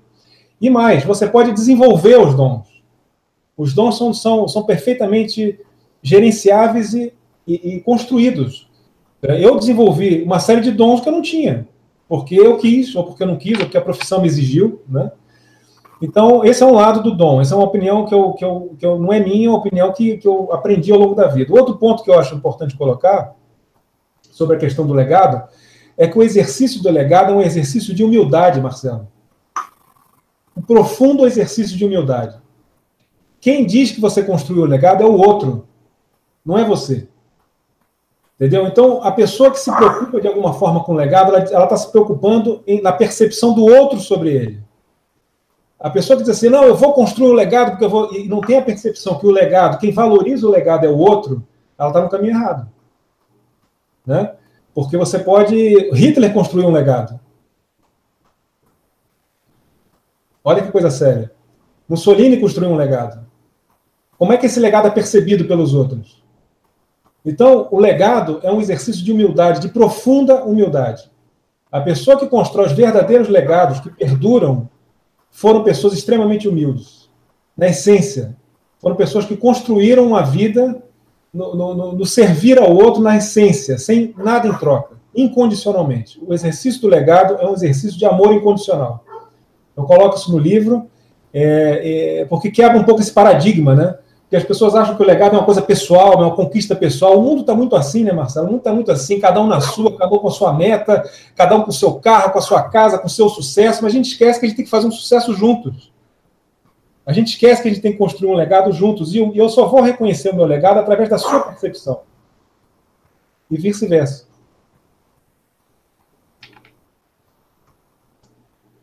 Você está mudo, Marcelo. Ah, ah, ok, já consertei aqui. Olha só, a, essa história, dica, eu só queria terminar esse capítulo, né? Tu vê como o papo vai, são 16 e 15 já, né? A gente tem vários comentários aí, então o pessoal também está comentando agora já no grupo lá do WhatsApp, né? Que a gente já está com várias pessoas, o Ivan uh, primo aí que tem um legado de fazer uh, alimentos uh, saudáveis e deliciosos, né, de uma forma artesanal, aí tá junto com a gente também no grupo, nos assistindo e outras pessoas estão interagindo também. É, eu queria ver se ainda tem alguma dica para quem é, ainda não descobriu o seu propósito e que está meio perdido, antes para a gente ir para um segundo ponto para a gente encerrar esse nosso primeiro episódio. Ainda alguma dica? Dá-lhe uma, dou-lhe duas, Humberto lá. Então, ouvindo todo mundo falar aqui, acho que assim, a minha dica foi quando eu saí do mercado financeiro, também trabalhei em, bancos durante 30 anos, uh, quando eu saí, eu perguntei para a minha equipe do, de gerentes diretos, né?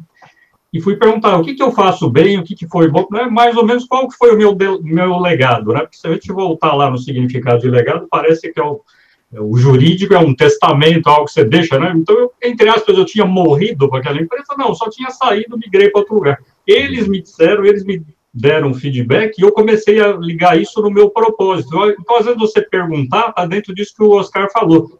É, qual é a percepção dos outros sobre mim, né? Porque uma coisa é o que eu acho de mim. É legal você se achar bom, se achar hábil, mas precisa perguntar para a galera também, né? Porque só eu achar, é, é legal ter autoestima, mas faz, o, o, faz a validação disso no mercado ou com os amigos. Então, eu ouvi coisas boas e outras coisas que não foram tão boas, mas é feedback é assim mesmo, certo? Uhum. E aproveitei principalmente o que estava já, aquele negócio de construir o propósito, o que me ajudou a, a colar, pô, então eu tô, eu tô indo na, na na linha certa, né? ou posso melhorar com esse, com esse, com esse feedback, né? E aí entrou esse negócio do dom, né? Porque dom para mim é, aí eu encaro um pouco diferente, né? Dom para mim a, a, definição lá, às vezes eu vou procurar o significado, né? Esse negócio, é a qualidade inata natural. Então, eu, quando eu comecei a trabalhar na área comercial e de produtos bancários, não era minha qualidade inata conversar, nem falar por telefone. Quantas vezes eu ficava vermelho, roxo, tal, eu fui aprendendo, né? Uhum. No começo, mimeticamente, imitando, depois eu trilhei o meu caminho. E para eu vender meu peixe também, eu percebi que dentro do meu propósito, com as coisas que eu quero fazer, eu precisava, não era uma qualidade inata minha falar, palestrar, então eu fui procurar e procuro até hoje, né? Uhum. Conversar e saber como é que faço isso. E aí isso me leva para o. É, é, é, um dom que eu não nasci com ele, certo? É, que aí eu considero dom dentro do significado de qualidade mas eu fui desenvolver as habilidades que faltavam para o meu propósito andar para frente. Então, a outra dica lá, só voltando para mim, é assim, pergunte, pergunte para as pessoas que, que você tem, é, que vão ter essa, é, essa proximidade com você e vão te falar coisas que não necessariamente vão te agradar, o importante é que sejam verdadeiras, né? Uhum. Muito legal, muito bacana. Oscar, você estava concordando ou quer falar?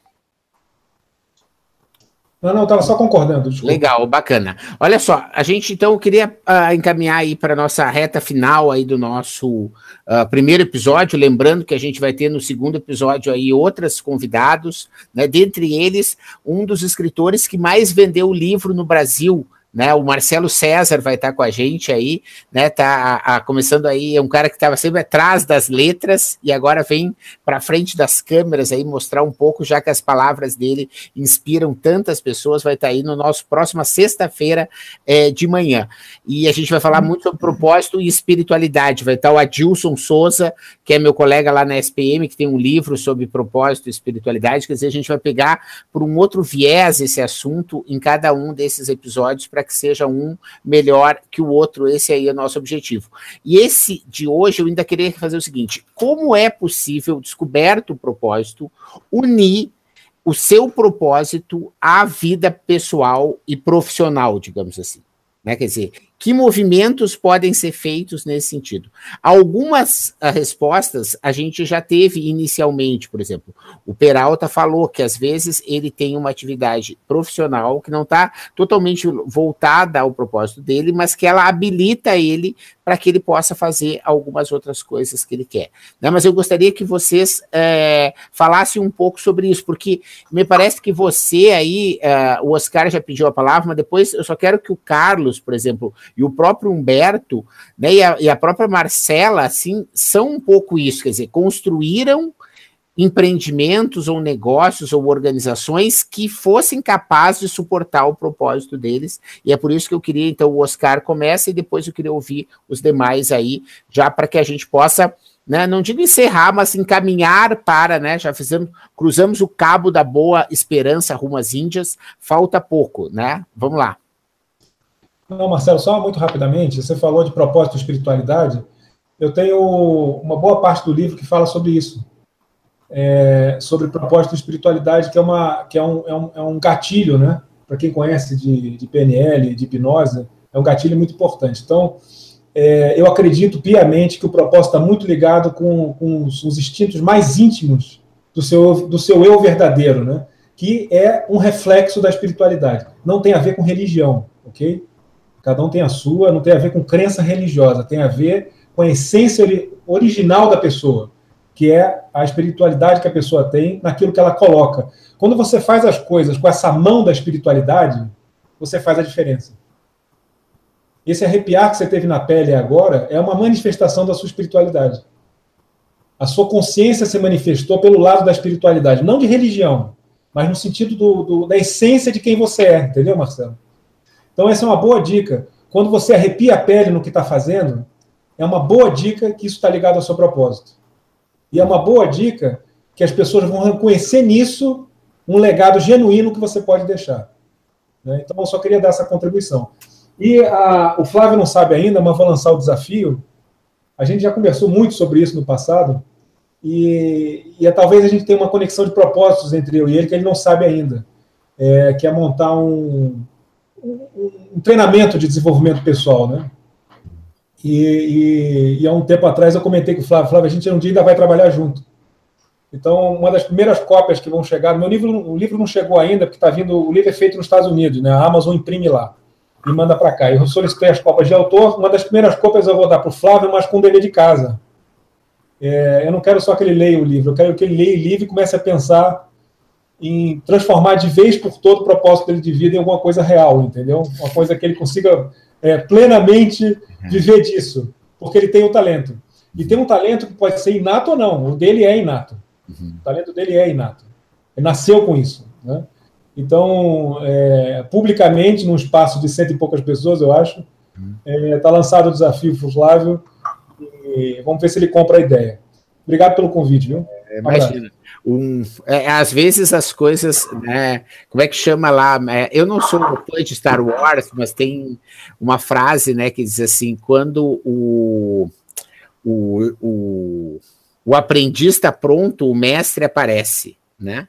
Quando o aprendiz está pronto, o mestre aparece. Então, essa que é a, a questão aí, né? E acho que tem, e tem outra frase que eu gosto muito, que tem muito a ver com isso, é, que é do Fernando Pessoa, que diz assim: caminhante não há caminho, o caminho se faz ao andar, né? Então, acho que essa história do propósito, eu sempre digo para os meus alunos lá na SPM, só para vocês entenderem, quando eu, eu levanto, pergunto a mão assim, lá na SPM, uma turma de 30 pessoas, quem conhece o propósito de vida? Vocês sabem quantos levantam a mão? É, em média, dois, um, dois, né? Um, zero. É. Entendeu? Então é, é, interessante entender isso, né? Quer dizer, então, e eu sempre digo essa frase, né? Eu digo, não, então define um propósito beta, né? Amanhã, não, meu propósito vai ser é, é, cuidar de pessoas como Todd que foram resgatados, né?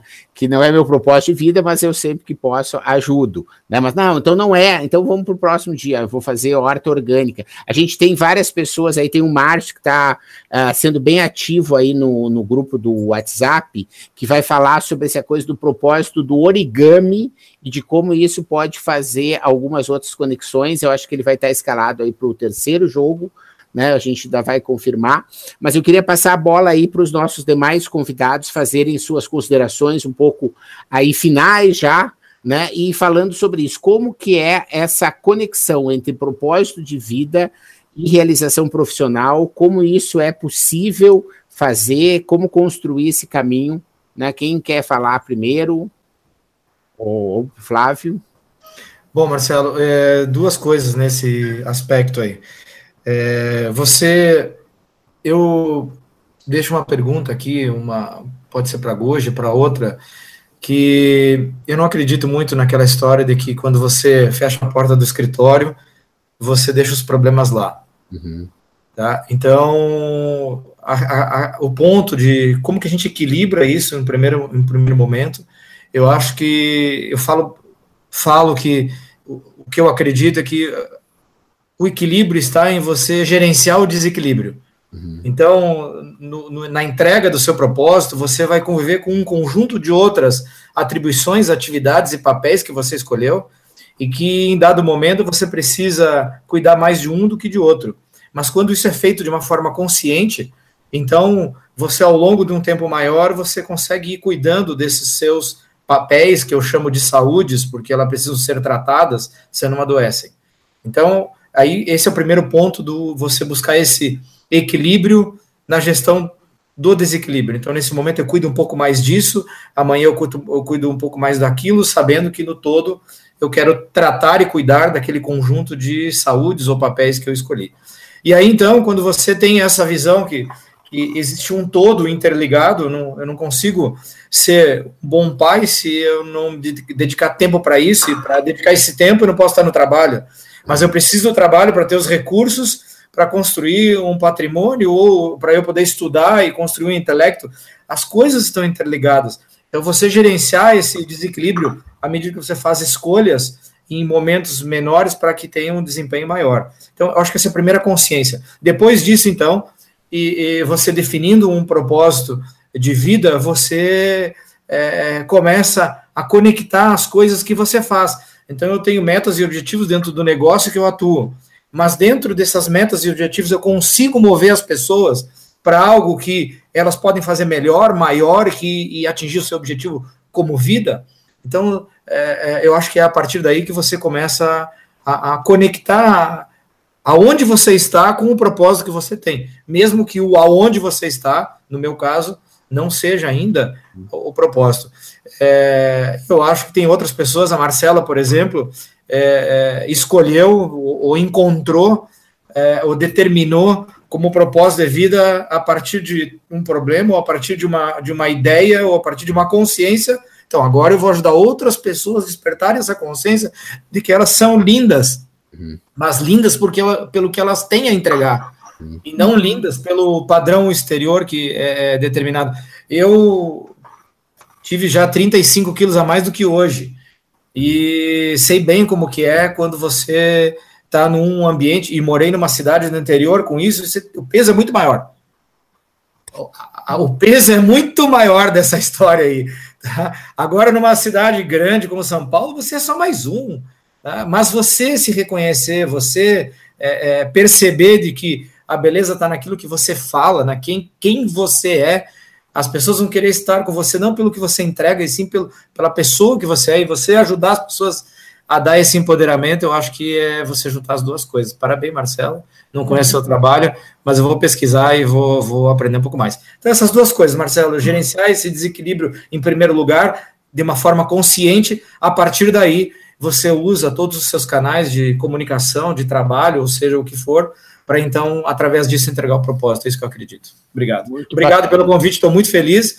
E se você deixar, eu vou ficar falando três dias, porque como eu gosto, agora eu estou com mais energia do que quando eu comecei. E te garanto que meia hora. Eu vou fazer só na, na, nos jogos da eliminatória agora, os três, e também vai ser das poucas coisas que a gente fica uma hora e 40 minutos no ar, né, gente? Não, só aqui mesmo, nessa situação que a gente tem que aproveitar, porque eu acho que isso tem muito a ver, né, gente, com. Eu, eu trouxe aqui que, digo, ah, de repente esse papo tem que trazer algumas coisas, eu estou pensando em criar, porque eu gosto muito de criar curso em cima dos livros, porque eu aprendo muito. E eu estou muito afim de criar uma coisa em cima desse livro aqui chamado A Coragem de Não Agradar, né, que tem muito a ver com isso, né, com Alfred Adler, né, com a capacidade de tu ver que o teu passado pouco importa, que o que importa é o futuro. autor é, né? é um autor fundamental, viu, Marcelo? É, isso aí é uma coisa que tem muito a ver aí com esse trabalho que a Marcela, por exemplo, está tá falando, né? É a coragem que o Carlos Magno tem de dizer, não, não interessa se Barra do Garças não tem um histórico de ciência e tecnologia. A história é que eu agora estou decidido a botar isso, fazer acontecer, e a partir de agora vai ter. Entendeu? Essa é isso que vai é a coisa que faz aí a diferença, né? Quem é que aí para as considerações finais podem falar aí seus três minutos aí finais, considerações, né? Marcela, Humberto, Carlos. É. A, Carla, a Marcela agora de câmera aberta, é ao vivo mesmo. Agora eu estou ao vivo mesmo. É, vou falar só um pouquinho é, achei muito interessante essa frase, né? O caminho se faz no andar. Eu acho que é nesse momento que você vai descobrindo realmente seu propósito e para mim fazer essa relação da minha vida, do meu propósito pessoal com a minha vida profissional é, aconteceu dessa forma, muito naturalmente. Foi acontecendo, esse caminho foi abrindo. Então hoje eu, é, eu faço consultoria de negócios plus size, eu dou curso é, para atendimento ao consumidor plus size, que, é, que parece que não, mas ele é, tem um atendimento diferente, é, os vendedores não sabem atender, é, é, é uma situação muito nova e as pessoas não sabem como tratar esse consumidor, então é, é diferente esse tratamento. Eu faço, uh, dou curso de marketing para negócios plus size, então tem uma linguagem diferente nisso. É, tenho também a questão da, da confecção plus size, né, o, o, a associação que trabalha com a parte de mercado e o instituto que trabalha com a parte de autoestima. Então, toda a minha vida está voltada para esse tema. Né? Então, todo o tempo. Então, meu propósito e a minha, a minha vida profissional estão intimamente ligadas, né? Que bom. Mas foi, foi um trabalho, trabalho também construído, né? Por mais que possa ter parecido, porque ele pode ter parecido meio natural, mas ele não é muito natural, na verdade. Né? Ele é uma série de escolhas que você foi fazendo em alguns momentos que foi trilhando, né? Ele natural, natural mesmo não tem, né? Ele é uma série de escolhas que você foi abraçando e uhum. isso é, é um motivo que deve dar muita satisfação para você, porque a grande maioria das pessoas que não consegue fazer essa intersecção sofrem de uma frustração muito grande de não estar tá fazendo aquela coisa que elas gostam, que elas podiam estar tá contribuindo. Então eu acredito que sim, né? Deve ser também um resultado aí muito satisfatório para você o fato de estar tá conseguindo fazer isso, né? Porque eu sei que não é, não é fácil, né? Eu, por exemplo, que não. tenho assim hoje um, uma, um estilo de vida, né? De morar para fora, numa casa praticamente no meio da floresta e conseguir ter produtos digitais em que eu atinja mais pessoas, né? Quer dizer, que tem tudo a ver com o meu propósito de fazer com que as pessoas recuperem a sua confiança criativa, né? Então, isso é, mas eu sei que é um caminho. Né? Quer dizer, eu tenho um planejamento a longo prazo e eu venho cumprindo o, as etapas e vou colhendo ao longo do caminho as, as, as, as colheitas, como é que chama? É, as colheitas mesmo. eu sei que a colheita grande ainda vai chegar mais para frente, né? Mas o uhum. importante é que a gente vá aproveitando também o caminho, não espere só a chegada, né? Isso também tem uma frase que conta isso, né? Quer dizer, a felicidade não está na chegada, mas está em você curtir o caminho, né? Eu acho que isso é. é eu falo, aproveita a viagem. É, é com certeza. Aproveita cada momento. É. Uh, você vai aprend aprendendo a aproveitar. É. Sendo feliz todo dia, né? Eu até ontem estava uhum. escrevendo uma palestra que eu, que vou fazer é, daqui a alguns dias, e eu estava falando justamente sobre isso. A gente fica esperando sempre o dia de ser feliz, né? Uhum. Isso acontece muito, sem perceber que você pode desfrutar da felicidade todo momento. Né? Você não precisa ficar esperando o dia chegar. É, e eu acho que isso atinge a todos os campos da nossa vida. Então, mesmo quando, de repente, é, ainda estou nessa caminhada, ainda não cheguei onde quero, e tem muita batalha, tem muito dessa coragem de não agradar, uhum. que é muito forte no, no meu trabalho. É, eu vou aproveitando o melhor de todos os dias, até chegar no meu objetivo. Legal. Oscar, quer falar alguma coisinha antes das palavras finais do Humberto e do Carlos aí? Fique à vontade. Só finais, eu, eu perguntei para o Marcelo se eu podia mostrar o livro. Imagina. Então, é, não sei se vocês vão conseguir ver aí. Ou se fica ao contrário. Tá, não, tá ótimo assim.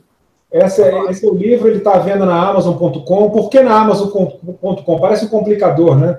Mas a, a Amazon é a única empresa que quando vende, imprime é. e entrega o livro. Eu não sou obrigado é, a comprar mil livros antes. É, não, eu, eu acho ótimo, só quero fazer uma coisa que não é a única. Existe uma startup lá de Santa Catarina chamada Bookless, que Já faz a mesma coisa. A Bookless, Book L-E-S-S. Elas fazem então, também. É, vale bem a pena. A não, mas a Amazon é top, só para não deixar como os meninos. Tá lá, parece, um, parece um complicador tá na Amazon, porque a Amazon.com não é com BR, mas é porque ela provê esse serviço e, e, e dá, um, dá um atendimento muito interessante.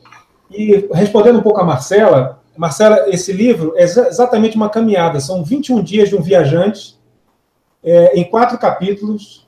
É, o primeiro capítulo fala do homem é, e o mundo, o segundo capítulo, o homem em transformação, o, ter, o terceiro capítulo, o homem e sua espiritualidade, e o quarto capítulo, o homem e o cosmos.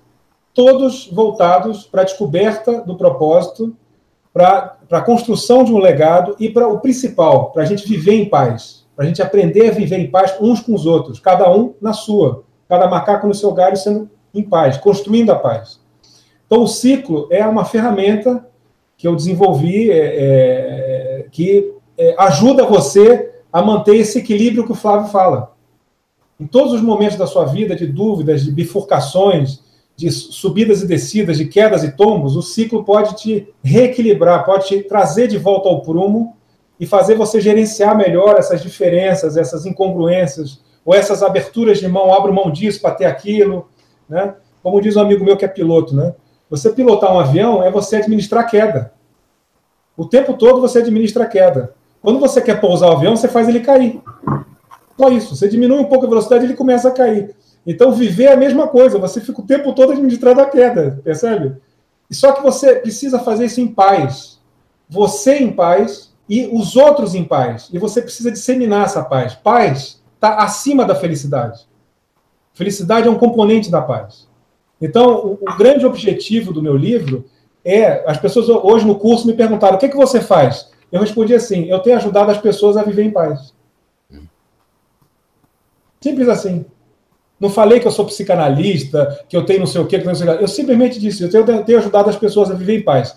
Como isso funciona? Aí você fala, ah, eu sou psicanalista, estou trabalhando com coaching, escrevi um livro que é uma ferramenta de auto-coaching, papapá. Mas a minha proposta de valor é, eu tenho ajudado as pessoas a viverem em paz. Isso passa pelo propósito, pelo legado, passa pelo respeito ao outro, passa por uma série de coisas, de praticar o bem, né, não, não crescer em cima do sangue dos outros, né, passa pela espiritualidade, então, é, é, são, são 780 páginas esse livro, que eu acho que vocês vão gostar bastante, porque é um, é um, é um reflexo da minha vida, são 30 anos de vivência. Marcelo, muito obrigado pelo, pelo, pelo, pelo convite. Eu, eu pedi também permissão ao Marcelo de postar o link do livro lá no, no grupo. Com certeza, com certeza. Eu vou postar lá para vocês, tá bom? Maravilha. Carlos Humberto, aí, considerações finais, aí estamos daqui a pouco entrando já nos, na prorrogação, nos acréscimos. Bom, okay. eu vou. Opa, então vai lá, Carlos, vai lá.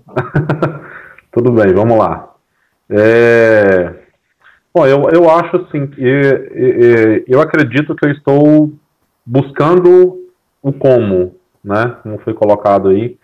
É, eu já descobri o que, que eu quero fazer. Eu descobri que eu quero impactar as pessoas de alguma forma, positivamente. É, gostei muito da, da, da, proposta de valor, né, do, do, ajudar as pessoas a encontrar a paz, viver em paz, isso é muito legal. Porque quando a gente fala em impactar as pessoas, nada, a gente, na verdade, a gente busca é, impactar para que elas se descubram, né? É, não é uma, não é uma, uma situação que é, alguém falou isso lá atrás, né? O impacto que a gente tem nas pessoas, na verdade, não é a gente se projetar em cima de outras pessoas, mas sim de maneira que elas possam se descobrir dentro da sua individualidade, mas de maneiras que a gente consiga viver coletivamente. A gente fala, quando a gente fala muito em inovação, né, a gente fala muito sobre colaboração, a gente fala muito sobre cocriação, a gente fala, a gente está vivendo um, um, momento muito de, de, de é, é, é, é um momento muito individual, mas ao mesmo tempo é um momento que tem que pensado muito também no coletivo. Eu acho que isso é importante para o futuro, né, mas no futuro muito próximo. É, hoje, em termos de, de impactar as pessoas, eu, eu, eu realmente tenho me descoberto é, nesse propósito de impactar as pessoas através da educação, de uma educação é, não convencional, de maneira a, a, a, tentar ajudar essas pessoas desde criança a desenvolver essas habilidades é, que o mundo no futuro vai precisar, e eu falo mundo no futuro não é daqui a 50 anos, não, é daqui a dois anos, três anos, quatro anos. Hoje em dia, se existe muito, existem muitas escolas corporativas pensando em desenvolver soft skills nas pessoas, porque, infelizmente, foram poucas pessoas que conseguiram é, é, desenvolver isso enquanto criança, enquanto adolescente. Né? É, então, abre-se espaço no mercado para que se, se tenha muitas escolas ensinando o adulto a ter isso, né? Quem trabalha com RH, certamente vocês já devem ter ouvido é, essa, essa, essa frase aí, né, que é uma máxima do RH, que é, hoje em dia contrata-se por competência e demite-se por, por comportamento, né? Então as pessoas não têm, não têm mais o comportamento de trabalhar em grupo, não tem um trabalho, não tem um comportamento de ser proativo, as pessoas são muito reativas aos problemas, é, e, e, e, eu acho que se a gente conseguir desenvolver isso né, na, nas crianças, nos adolescentes, é, todos esses problemas que a gente tem tido hoje em relação a, a, ao bullying, né, é, é, que você não tem a empatia e tem intolerância com as pessoas, autoconfiança, é, o autoconhecimento, você se conhecer para poder também buscar o seu propósito, né, aquilo que você quer fazer é para um futuro. A gente vê hoje que a meninada vem aí no ensino médio, né, com, com N incertezas, que caminho que eu quero seguir, o que, que eu vou estudar, né, é, é, às vezes faz um curso superior e no meio do curso desiste porque descobre que não é aquilo que quer fazer, ou até mesmo termina porque, é, é porque o pai ou a mãe fez pressão, alguma coisa nesse sentido. Então, é, é, a gente quer, dentro hoje da, alguém falou inclusive sobre equilíbrio, né, o nome inicial que a gente colocou na nossa startup seria equilíbrio, que é para a gente buscar esse equilíbrio dentro de nós mesmos e dentro desse equilíbrio de emoções, de aprendizado, a gente conseguir encontrar essa paz, encontrar esse propósito. É, é, eu vejo que eu estou ainda trilhando nesse caminho, descobrindo como fazer isso, como impactar essas pessoas. Independente se eu vou me manter aqui na, na, na, na minha cidade ou não, é, eu até vejo que talvez seja necessário ir para um para um, um outro local, ou pelo mesmo que seja temporariamente, mas eu quero continuar o trabalho que foi iniciado aqui, e essa é uma preocupação que eu também tenho, é, mas a nível de mercado, né, se a gente pensar mesmo a nível de startup, a gente sabe que não, não, não dá para poder pensar somente em Barra do Garça, a gente tem que pensar em um mercado um pouco maior, São Paulo, região sul-sudeste, né, é, tracionar isso em outro lugar também é importante, mas é, eu pretendo... Sempre, sempre, sempre tem a, a, possibilidade de fazer a partir daí também. Não é uma tem, obrigação, tem. né? Sim, mas é uma possibilidade. Sim. Tem, tem uma possibilidade, com certeza.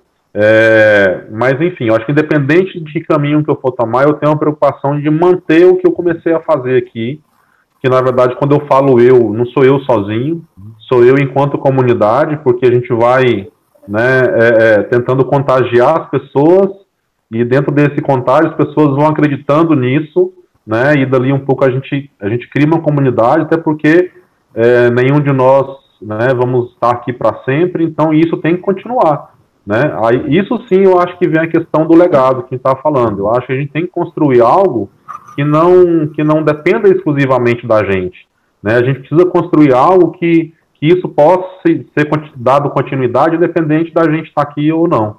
Né? Então, acho que é, é, nesse caminho que eu, que eu tenho tentado trabalhar hoje, é, impactar as pessoas através da educação, né? É, é, como eu falei, ainda é um processo inicial, mas então logo a gente consiga alguns sucessos, nós vamos compartilhar com vocês. Não, mas aí. é sempre assim, Carlos, não te preocupa, isso aí não, não é, é, não precisa ser gigante, né? A gente já viu isso. Claro. Você já uhum. começou, isso é o mais importante. Isso, eu lembro isso. da daquele de um vídeo da quando eu ainda estava no início da minha carreira, eu vi um, um vídeo daquele Amana aqui, né, que era, era super interessantes de liderança, né, em que o cara acho que talvez quem já passou por uh, esses treinamentos já viu que o cara está na praia jogando as estrelas do mar para dentro do mar, né? E o cara chega e um outro diz assim: "Tu tá louco, olha só".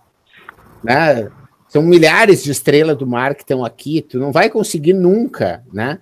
E o cara continua jogando e diz, não, para essa aqui eu fiz a diferença, né? E ele joga a estrela, né? Quer dizer, então acho que essa que é a grande sacada. Exatamente. Não precisa exatamente. atingir todo mundo, mas cada um que tu atinge, claro né? Eu sei Isso. que diariamente recebo aí WhatsApp, uma mensagem de voz, coisa. Ah, Menta, olha só aquele vídeo. Ah, Menta, eu sei, não sei o quê. Ah, eu li teu livro. Ah, dei para não sei o quê. Quer dizer, porque a gente sabe né, que é no dia a dia né, do trabalho de formiguinha que a gente faz aí a diferença. Humberto... Não, e, no, e no dia que, só para a gente poder fechar, Marcelo, assim, é, no dia que a gente fez a Startup Weekend aqui, uhum. é, no mesmo dia, no Startup Day, desculpa, no mesmo dia teve alguém que chegou para mim e falou assim, cara, até que enfim eu acho que eu entendi o que, que é isso. Eu é. já ganhei, já ganhei minha noite, né? É, exatamente. Então, porque a gente conseguiu é, passar isso aí. Então, para fechar, agradecer né, ao grupo, especialmente ao convite, é, e fazer um pequeno desafio para o Marcelo, é, para a gente poder, nós estamos aqui em seis pessoas, né, só tem a Marcela de menina aqui, Marcelo, a gente precisa ter mais Uhum. Né, trazer mais mulheres aí para a gente poder é. participar desse debate que é importante. Mas as mulheres ah. hoje não quiseram, só para saber. Eu, eu, tenho essa preocupação desde o início da Campus Party, curador, né? E se for ver lá, tem várias mulheres aí colocadas, tá a Paola Tucunduva, tá a Sônia Bertini, uhum. tá um monte de outras uh, pessoas, mas elas hoje, de uma forma ou de outra, elas não não puderam, mas fica aí. É eu também tenho, também tenho essa preocupação de, de, de, de as mulheres. Né? É... Com certeza, com certeza. Roberto, um grande aí, abraço. Duas palavras finais aí para encerrar esse nosso primeiro episódio. Muito bom. Humberto, você tem 10 segundos. É, é, ano eleitoral, você tem que falar tudo em 10 segundos. Ok, então eu vou resumir. É, bom, prazer, super honra estar aqui com vocês. E assim, aquele link de propósito e o que eu estou fazendo, que a gente está fazendo, surgiu ao longo do tempo. É, que o Marcelo falou, eu já tenho um projeto também para Portugal, mas eu estava pensando sobre isso, vendo o post do Marcelo sobre jovens, né, na faixa dos 20, 20 e poucos anos, ou até mais, mais tarde, o problema do suicídio. Eu tenho um filho com 21 anos, e olhando também do outro lado, um país como Portugal, que a população está envelhecendo e daqui a algum tempo vai ter 20% de pessoas a menos no país, né? Uhum. Então, esses fatores psicológicos, esses fatores emocionais, o que, como é que a gente ajuda todos a terem propósito, independentemente da idade, cada um na sua fase, com a sua carência, né? Quem está entrando no mercado de trabalho e não no mercado de emprego, né? Que é aquela discussão. Não estamos falando de emprego, estamos falando de trabalho. E o camarada que está 50, é a geração 50 a mais, né? Quer dizer que, de repente, trabalhou, né? Foi, sempre teve o um emprego, mas não empreendeu. Como é que essas pessoas trabalham os seus propósitos de vida, independentemente de ser para ganhar dinheiro ou não? E, e, essa é a minha missão com as ferramentas estratégicas, que é um jeito de eu ajudar. Pode ser que amanhã, no meu propósito, eu descubra outro jeito, né? que seja num guardanapo com uma caneta, numa conversa no almoço. Então, esse que é o link que eu fiz e estou procurando ir por aí. E para mim foi super enriquecedor. É, todos os exemplos aqui Espero me conectar com vocês todos, já sair no, no LinkedIn, no Face, caçando todo mundo e para continuar essas conversas que, como diz um amigo meu, conversas relevantes em voz alta. Acho que a frase é super legal e eu sempre, sempre gosto disso, né? E teve até um que falou hoje, pô, mas que amigo da onça que te chamou, né, por um hangout nessa hora do Brasil. Eu falei assim, amigo, jogo e Copa vai ter de quatro em quatro anos. Ser chamado pelo Marcelo com uma turma de feras aconteceu agora. Eu preciso aproveitar. O bonde está passando. Legal, obrigado. Para mim que é uma honra aí ter vocês aí aceitado o convite e a gente tá juntos aí nesse propósito de disseminar conhecimento de qualidade como uma alternativa para aquelas pessoas que não estão afim da Copa. Tá bom? Muito obrigado. Não deixe de compartilhar aí com as suas redes. A gente vai entregar o VT para todo mundo que se inscrever já para a próxima. A partir de agora, vai ver o VT desse primeiro episódio e vai estar tá recebendo a programação e o link para o próximo. Muito, muito, muito obrigado para vocês que aceitaram o convite, para vocês que nos assistiram e uma ótima semana. Até a próxima. Obrigado você que ouviu o podcast Mentalidades. Para não perder nenhuma atualização, se inscreva no Spotify ou no iTunes ou ainda no Podbean. Para entrar em contato para consultorias, palestras e cursos, www.menta90.com.br, onde você encontra também vídeos e textos com outros conteúdos. Se preferir, mande um e-mail falecom@menta90.com.br. Até a próxima!